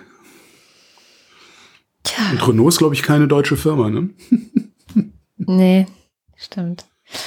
Ja, kommen wir von Großbritannien nach Australien und das ist äh, ein Thema, das uns die Scham diese Woche mitgebracht hat. Commonwealth. ja, ich habe echt nicht gewusst, dass das quasi immer noch äh, Ja. zur Krone so ein Stück weit zumindest Ja, das sind gehört. alle die, die äh, kannst du immer dann fragen, so wer ist auf deinen Geldscheinen und äh, Stimmt, ja. sind die Queen. Kanada ja auch. Stimmt, ja. Genau, also Australien hat diese Woche Negativschlagzeilen gemacht. Und zwar, weil es einen Bericht gab aus Australien über etwas, was schon ein bisschen zurückliegt, nämlich was australische Soldaten und Soldatinnen in Afghanistan gemacht haben. Ja, ja, wir reden ja hierzulande schon seit längerem, irgendwie gefühlt seit immer, über Polizei und Bundeswehr, also was sie dürfen, wer sie sind, wie viele von ihnen, wie gewaltbereit sind und so weiter und so fort. Und genau diese Diskussion haben natürlich andere Länder auch. Und Australien hat sich eben diese ähm, und weitere Fragen auch gestellt, ähm, auch weil oder vielleicht trotz des großen Ansehens des Militärs in der Bevölkerung wie du schon sagst, es gab eben so eine Studie, die letzte Woche, beziehungsweise nee, vor ein paar Tagen dann endlich veröffentlicht wurde. Eine Studie, die sich damit befasste, was die insgesamt 26.000 SoldatInnen, die ähm, seit 2002 nach Australien, von Australien nach Afghanistan geschickt wurden, dort denn so gemacht hatten. Sie wurden dorthin geschickt, so hieß es dann offiziell natürlich, um die afghanischen Streitkräfte eigentlich so zu trainieren, damit sie den Taliban die Stirn bieten äh, können. Aber irgendwie über die Zeit wurden sie immer öfter im Kampf sozusagen aktiviert oder eingesetzt, also gegen die Taliban. Man hatte also in Australien vier Jahre lang auf dieses Ergebnis dieser Studie gewartet. Und das Ergebnis war erschreckend, denn 25 australische Soldatinnen hätten 39 unschuldige Menschen getötet. Sprich, ähm, das sind Menschen gewesen, die Gefangene waren, das sind Menschen, ähm, Bauern und Bäuerinnen oder auch eben Zivilistinnen in Afghanistan. Und das nicht letztes Jahr, sondern eben in den Jahren, in denen sie dort eingesetzt waren, bis 2016. 19 von ihnen werden jetzt auf jeden Fall angeklagt. Also das Ganze geht weiter an die größere Instanz. Und das Erschreckende, wirklich das Erschreckende an diesem Ergebnis ist, sie haben sie nicht nur getötet, also sie haben sie, sagen wir es mal so, sie haben sie nicht getötet, weil diese Menschen im Eifer des Gefechts beispielsweise in Schusslinie geraten sind, ja, unverschuldet. Sondern nein, diese Tötungen waren tatsächlich Teil eines Rituals fast schon. Also das Morden war für diese Soldatinnen sozusagen ähm, wie so eine Art Sport geworden, vor allem für Juniorsoldatinnen. Äh, sie sollten so ihren ersten Kill, also sprich ihren ersten Mord begehen, um im sogenannten Club akzeptiert zu werden. Kurz gesagt, Australiens Soldatinnen haben Kriegsverbrechen begangen. Die Studie war, war, ziemlich umfassend, also mehr als 400 Zeugen und Zeuginnen wurden befragt und man hat noch viel, viel mehr herausgefunden, nämlich auch, dass es eine Art, ja, es, ist, es gibt eine Kriegerkultur unter den Soldatinnen in, ähm, in Australien. Die Ergebnisse wiesen eben auf schwerste Verstöße hinsichtlich militärischen Verhaltens und überhaupt professioneller Werte hin. Also, dass überhaupt diese grausamen Sachen gemacht werden konnten und dass dann niemand darauf geschaut hat und gesagt hat, dieses First Kill Prinzip bei euch, ich glaube, das ist vielleicht doch nicht ganz gut. Sie hätten zum Beispiel auch ähm, absichtlich Waffen neben afghanischen Opfern platziert, um ihre Taten auch zu kaschieren. Also noch viel, viel mehr. Also ich glaube, die, die offizielle Version des Dokumentes, die das, das veröffentlicht wurde, das ist sehr, also so wie die australischen Medien sagen, das ist anscheinend sehr redigiert worden, also sehr auch vieles kaschiert worden, vieles auch ähm, naja, nicht genannt worden, weil es so grausam ist, aber so viel genannt, dass eben genau das Ergebnis auch gerade sehr, sehr viele erschüttert. Also ein ziemlich deprimierendes nationales Gespräch, das man jetzt so seit ein paar Tagen in Australien führt. Premierminister Scott Morrison hat sich auch bei der Bevölkerung offiziell entschuldigt, dass man sowas zugelassen hatte, dass das internationale Image der Streitkräfte nun so gestört sei. Er hätte selbstverständlich auch vorher Afghanistans Präsident Ashraf Rani angerufen und seine Trauer bekundet. Die wiederum finden, man kann diese Gräueltat natürlich nie und nimmer vergeben, aber dass diese Studie ein wichtiger Schritt in Richtung Gerechtigkeit wäre. Ähm, und was sehr, sehr interessant war, das war, es war eine Frau, die die Forschung zu der Studie durchgeführt hat, also die die eigentliche Forschung, die Interviews. Sie heißt Samantha Crump-Wowitz und sie meinte auch, dass sie sehr oft und sehr, sehr aggressiv in den letzten Jahren dafür angefeindet worden sei. Teilweise ähm, waren die Angriffe gegen sie auch super frauenfeindlicher Natur. Also sie wäre dafür kritisiert worden, dass sie diese Studie aus der Sicht einer Frau erstens und aus der Sicht einer Zivilistin schreiben würde und dass sie eben nationale Verteidigung eben feminisieren würde, ja, was auch immer das bedeuten mag. Ich weiß ja nicht, ob sich einige daran erinnern, aber erst zu Beginn des Jahres hat der internationale Strafgerichtshof vermeintliche Kriegsverbrechen auch von anderen Ländern untersucht. Also zum Beispiel jetzt ähm, vor allem jetzt die, die von den amerikanischen Streitkräften und weiteren Akteuren, wie zum Beispiel das afghanische, äh, die afghanischen Streitkräfte oder die Taliban in diesem Afghanistan-Konflikt begangen wurden. Und seit 2016 gibt es ja auch einen Report vom Internationalen Strafgerichtshof, der nämlich behauptet, ja, das US-Militär hätte dort viel und oft gefoltert. Ähm, und ja, die afghanische Regierung auch und die Taliban sowieso. Und in Großbritannien machen sie sich auch gerade Gedanken darüber, ob sie vielleicht ähnlichen Behauptungen ähm, wirklich auch gründlich nachgegangen sind. Also das Ganze hat so ein bisschen, also seit diesem Afghanistan-Einsatz gibt es überall dieses Gespräch, was haben wir dort gemacht und wie viel Schuld wollen wir uns eingestehen. Heute sind um die 1550 australischen Soldaten in Afghanistan stationiert und ähm, sie sind dort, um, naja, offiziell heißt es, um den Frieden zu halten. Und unsere deutsche Bundeswehr ist auch dort vertreten, auch nicht so wenige. Also wir sind, ähm, das letzte Mal, als ich geguckt habe, war 1300 SoldatInnen. Die sind dort in einem Ausbildungseinsatz in Afghanistan beteiligt. Was für mich sehr bemerkenswert war in dieser Nachricht war, dass die Australier das so offen auf diese Wunde drücken. Das ist etwas total Wichtiges. Diese Fähigkeit zur Selbstkritik, die ist etwas, worüber wir gerne viel öfter sprechen könnten und sollen in Deutschland. Also es ist schon traurig, dass ich das heute eigentlich ein bisschen lobe. Aber ich glaube, ich tue das, weil ich mit so mit Herrn Seehofer eher eine fehlende Selbstkritik, beispielsweise äh, bei der Polizei in Sachen Rechtsextremismus, ein bisschen gewohnt bin. Und ich würde mir wünschen, dass wir auch eben so eine sehr offene, selbstkritische Diskussion darüber haben, was diese Streitkräfte, jetzt sei es Bundeswehr oder eben Polizei, was sie dürfen und wenn sie was falsch gemacht haben, was wir dann, was wir dann auch verlangen dürfen. Ja, aber ist halt Seehofer, ne? Man darf nie vergessen, wen der zum Verfassungsschutzchef gemacht hat. Beziehungsweise geduldet hat. Gemacht hat ihn ja sein Vorgänger. Ja. Von daher, naja. Es gibt eine Studie aus Leipzig, ähm, und zwar ist das die Leipziger Autoritarismus-Studie. Die kennen wir unter dem Namen Mitte-Studie. Mhm. Ähm, was jetzt ein bisschen irreführend ist, äh, die Leipziger Mitte-Studie, sie hieß bis 2016 Leipziger Mitte-Studie. Mittlerweile gibt es zwei Mitte-Studien, eine von der Friedrich-Ebert-Stiftung zusammen mit der Uni Bielefeld. Da ist die letzte von 2019. Und es gibt halt die ältere Mittelstudie, wo also diese FES-Studie sozusagen ein Fork ist. Ähm, Bielefeld guckt jetzt immer eher so auf Menschenfeindlichkeit und Leipzig eher so auf Autoritarismus. Und um Leipzig geht's jetzt. Alle zwei Jahre erheben die halt Daten zu autoritären und rechtsextremen Einstellungen.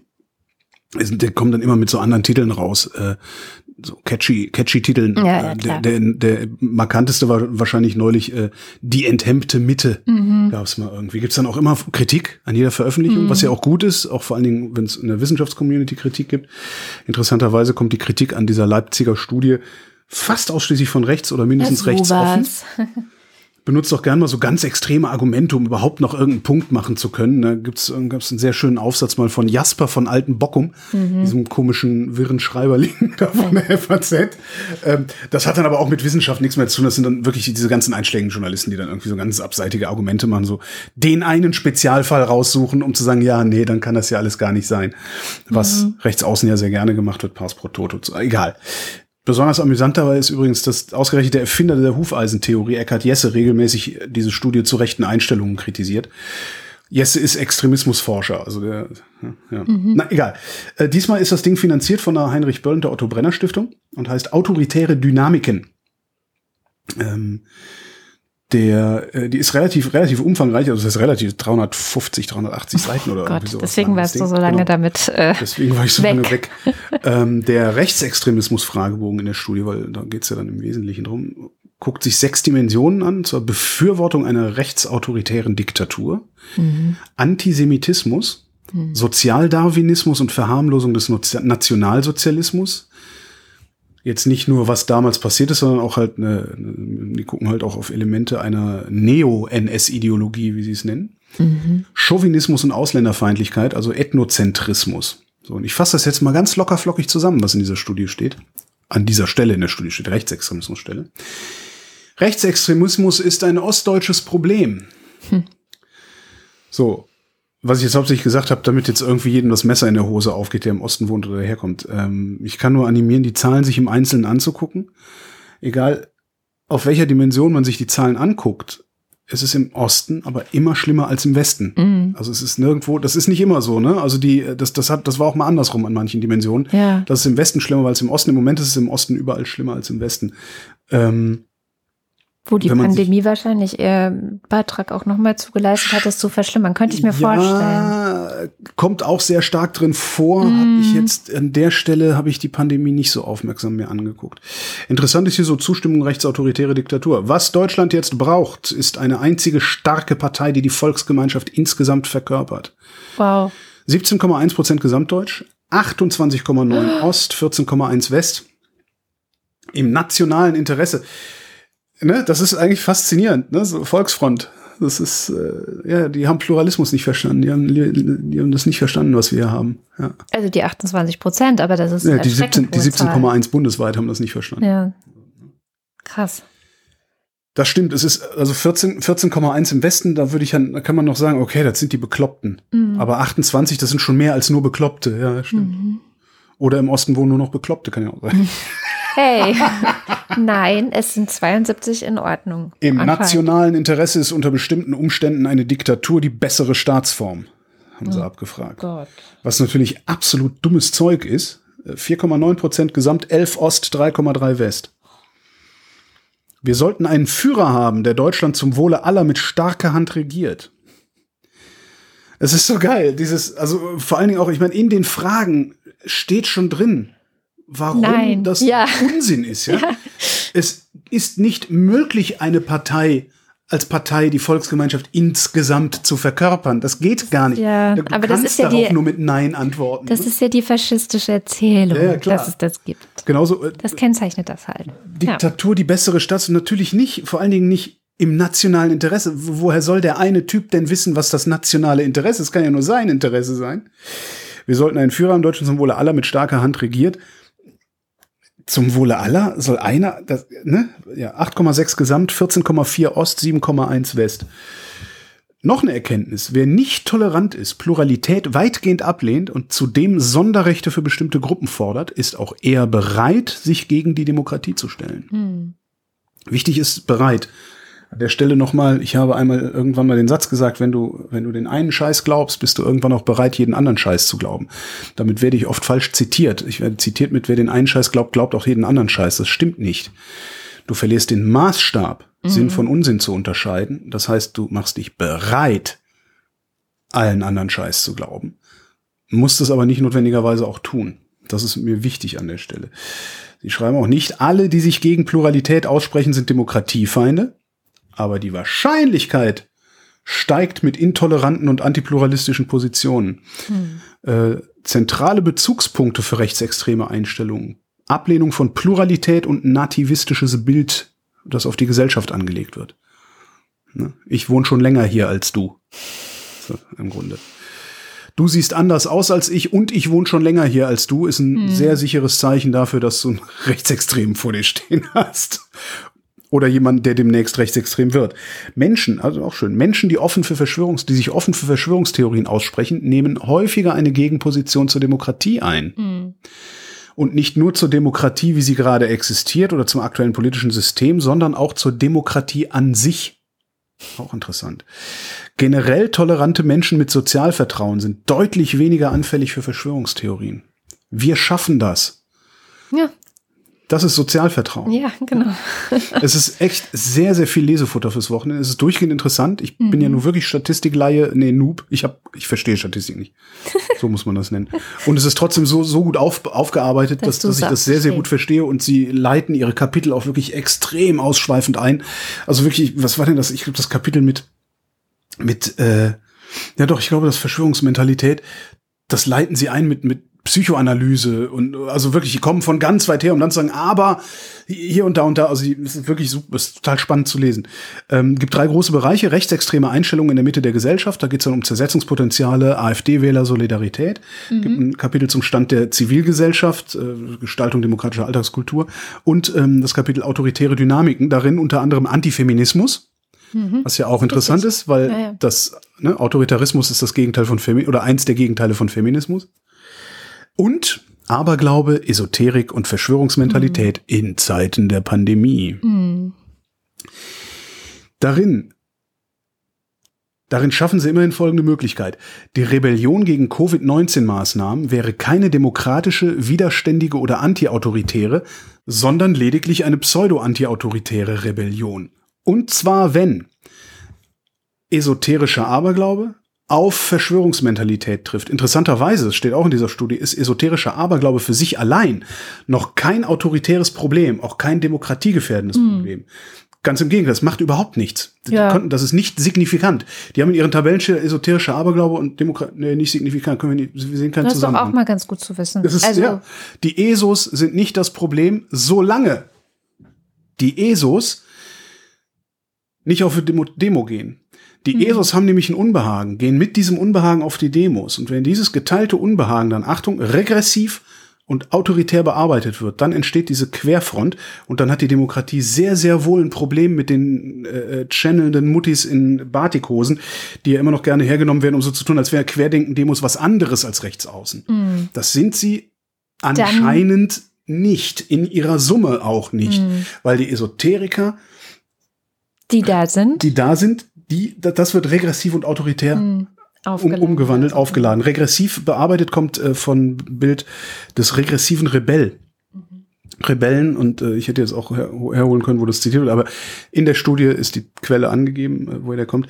Der regressive Rebell ist eigentlich der, der sagt, ich rebelliere, rebelliere zwar gegen eine Autorität, sehe dabei anti-autoritär aus, mache das aber letztlich nur, um mich einer anderen Autorität unterwerfen zu können, die halt einfach irgendwie stärker ist, äh, äh, stärker wirkt, mir besseres Immunsystem hat, mir stärker aussieht. Das sind die alternativen Medien, das ist Putin, das mhm. ist Bhakti, you name it. Das sind auch alles nur Autoritäten, mhm. denen du dich dann wiederum unterwirfst, während du Merkel muss weg äh, schreist. Genau, du sollst den ja auch einfach nur glauben und nicht zu viele Fragen genau. stellen. Genau. Das merke ich auch immer wieder, wenn ich, es gibt so einen, mit dem ich immer mal wieder aneinander gerate mit solchen Sachen und wenn ich den, die, die, die ganzen, in Anführungszeichen, Quellen, die er dann schickt, in Frage stelle und auseinandernehme, was ich inzwischen aufgegeben habe, weil es bringt eh nichts, ähm, dann merke ich halt, dass er wirklich einfach nur glaubt. Also das ja. Prinzip ist, du musst den halt einfach glauben und in Frage stellen gilt nicht.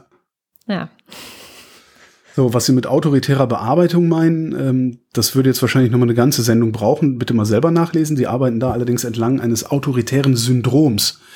Das sich gleichzeitig nach innen richtet, also du als autoritärer Charakter, äh, hier äh, Adorno oder wo der herkam, nee, sogar Arendt, ne? Nee, Adorno, ich weiß es nicht mehr.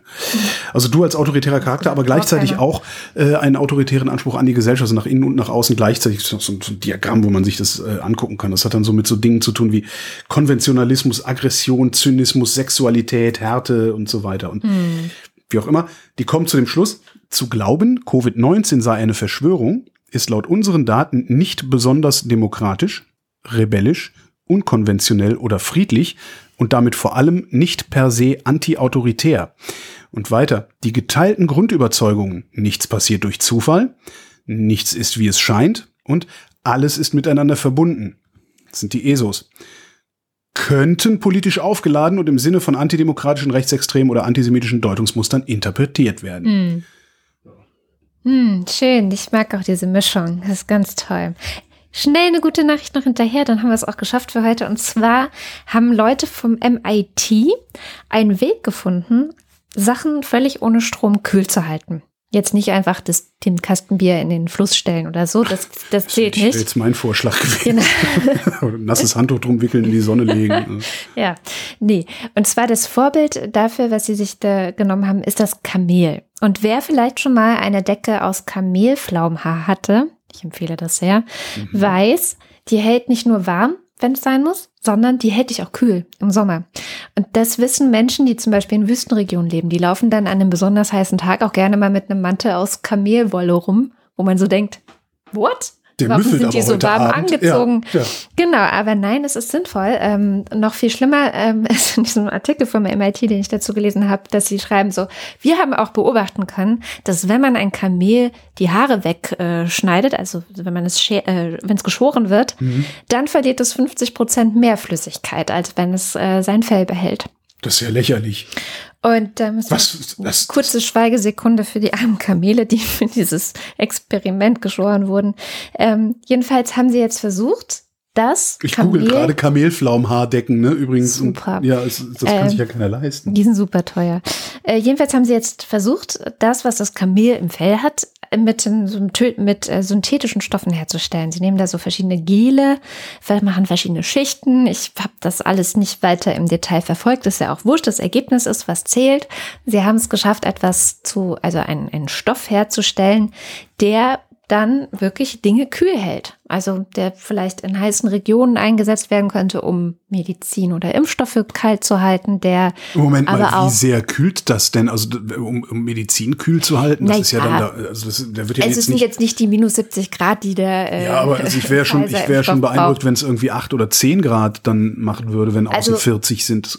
Sagen wir es mal so. Es geht vor allem darum, dass Dinge, die schon kühl waren, sich nicht aufheizen. Okay. Also quasi ein Isolierkanteneffekt, wenn du so möchtest. Nicht wie ein Kühlschrank, dass Dinge, die warm waren, kalt werden, sondern so. Wie eine gute Kühlkiste. Hm. Eine gute Kühlkiste. Genau, das ist eigentlich der Effekt. Und ähm, sie sagen, also, ne, also dann, dann werden die Medikamente und der Impfstoff vielleicht geliefert und dann können sie länger noch benutzt werden oder verbraucht werden, Mhm. ohne dass du Strom dafür brauchst, dass sie so kühl bleiben, wie sie sind. Und auch interessant, sagen sie, ähm, kann es werden für Transport von Lebensmitteln. Nicht die Kühlkette unterbrechen. Genau. Die Kühlkette darf nicht unterbrochen werden. Und hinterher kannst du dir aus den Verpackungen eine schöne Kamelflaumhaardecke nähen. Nein, nein, das sind Gele, das ist Eine nicht schöne Kam kuschelig. Gel, dich Du mit Gel eine ein. Geldecke dann. Ja, oder du schmierst dich mit dem Gel ein. Hm. Ja, aber das ist so die gute Nachricht. Die guten Nachrichten kommen meistens aus der Wissenschaft, habe ich festgestellt. Ja, und um den EU-Haushalt kümmern wir uns jetzt einfach mal nicht. Nee, Hätte ich jetzt auch noch ein bisschen erzählen können, aber sie haben eh keine, Polen, keine. Einigung erreicht. Nee, Polen und Ungarn wollen nicht. immer noch, wenn, wenn wir das Geld nicht selber kriegen, kriegt keiner was. Ist aber so interessant. Also die meisten Kommentatoren sagen, ja, irgendwann werden Polen und Ungarn kleinen beigeben und das ist Na, es gibt auch noch ein Gerücht, dann, dann jetzt es gibt, es ist gerüchtelt unter anderem, äh, es, dass es Überlegungen gibt, dass wenn Polen und Ungarn nicht mitmachen, machen wir die Corona-Hilfen halt einfach ohne die beiden Länder. Ja Was halt, was halt Ja, irgendwie, das ist, das ist technisch, sinnvoll, über, das ist technisch überhaupt kein Problem, weil die, die Kommission sagt, wie die Gelder verteilt werden, Mhm. dann müssen die Regierungen, das ist dann der Europäische Rat, hm. der naja. Europarat, Und also einer der beiden der Räte, bevor der muss das dann mit qualifizierter Mehrheit genehmigen.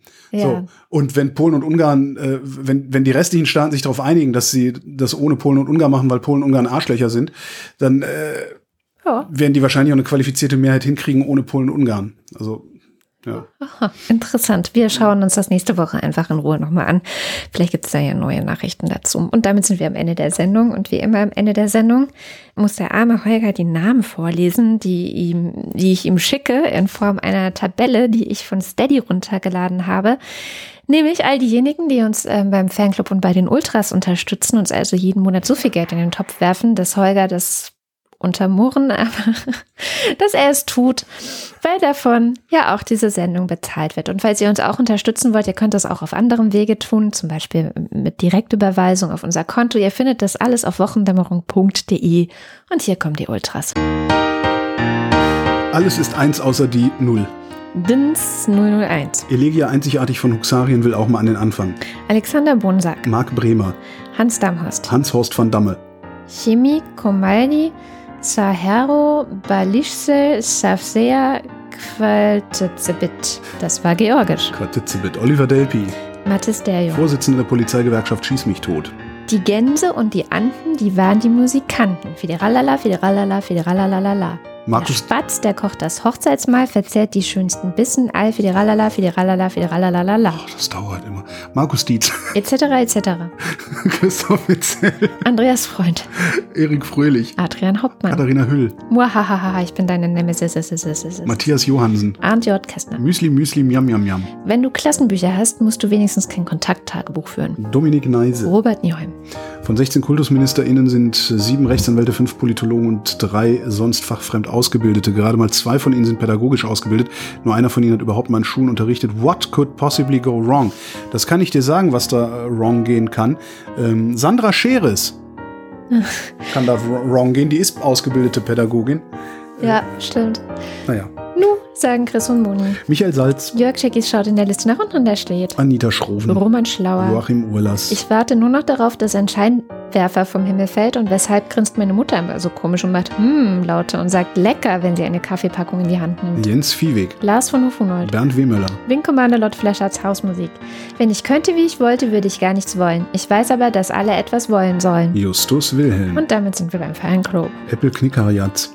André. Nico Abela. Why do you go away so that you can come back, so that you can see the place you came from with new eyes and extra colors and the people see it differently, blah, from coming Blah. back. Terry Pletchett, Pletchett, a head full of time. Commander Wedge Antilles. Volker Arendt, Volker Arendt. Anja und Jan aus Bielefeld. Wann hat das eigentlich angefangen, dass hier keine mehr ihre Namen angibt, sondern nur noch Auszüge popkultureller Werke? Johanne Be Johanna Bächle. Ich kann dir sagen, wann das angefangen hat. Das hat da angefangen, als Holger die Hörerinnenschaft dazu aufgestachelt hat, doch da zu vandalieren. Ja, ich kann vandalisieren, aber ich kann doch nicht ahnen, dass da so viel. Text reinpasst. Johannes Bauermann, Florian Beisel. Sebastian Blechschmidt, Simone Blechschmidt. Andreas Bockisch. Markus Boslett.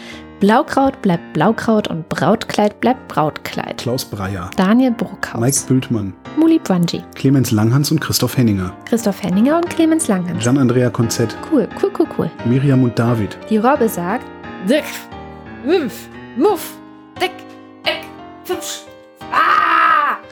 Boku wa Onga Kuka Dentaku Katateni. Hast du es eigentlich mal inzwischen Äh, ja, mehrfach, aber Dirk wieder. de Pohl, Manfred Speider, der freundliche Spinner aus der Nachbarschaft. Andreas Dietzel. Elina Eickstedt. Verkettet hat zwei Busen unser Schwur, so wohnt in zweien eine Treue nur. Erlaubet denn, dass ich mich zu euch füge, denn Herz, ich lüge nicht, wenn ich so liege. Stefan F.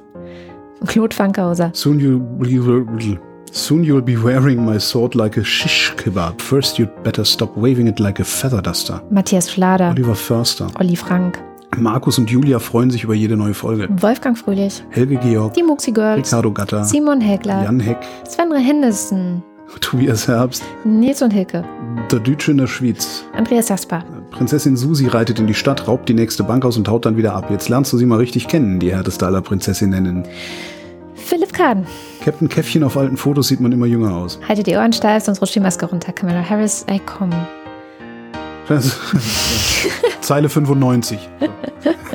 Alexander Klink, Oliver Kraus. Markus Krause, Stefan Krause. Mangali Kreuzfeld, und Corina. Oliver Krüger, Oliver Kulfink. Sebastian Lenk und Henry Vize, Detmar Liesen. Nico Linder, Florian Link. Yogi Löw, Sabine Lorenz. Linus Löres, Ich muss und Mike Lüders.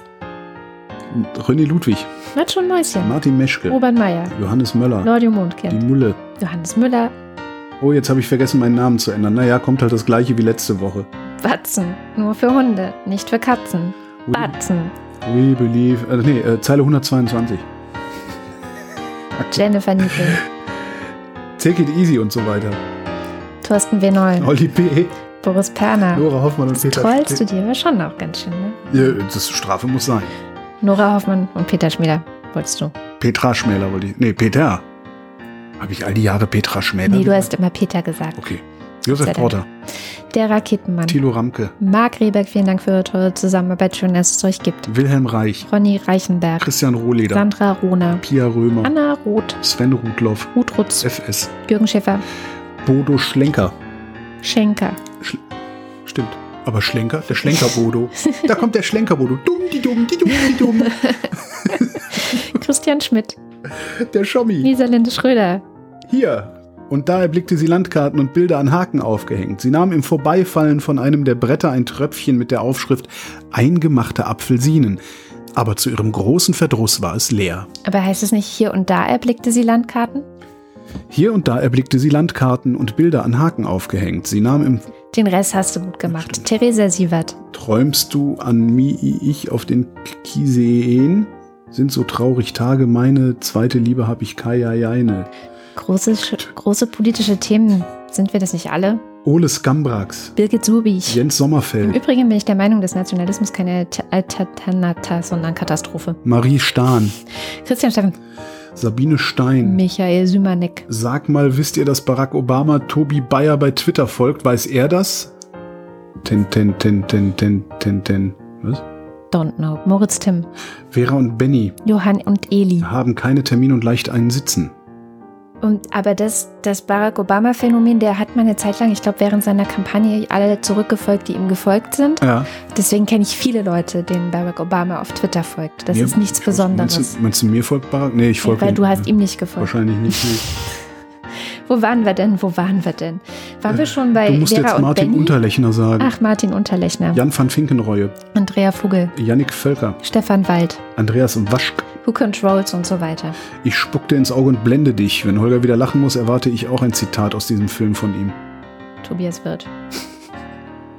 Tja, Aber ich, nee, aber ich musste nicht über das, das- Zitat, ich musste ja. über das, ich, das, das ist das, das zählt, aber das, nee, so nicht. So, nee, okay, einigen wir uns auf Unentschieden. Stefan Wolf. Uwe Zieling, Christoph Ziesecke.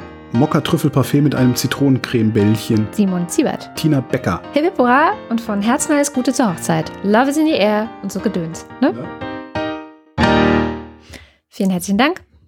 Ja, ich spare auf ein Wohnmobil. Und das war die Wochendämmerung vom 20. November 2020. Wir danken für die Aufmerksamkeit. Tschüss.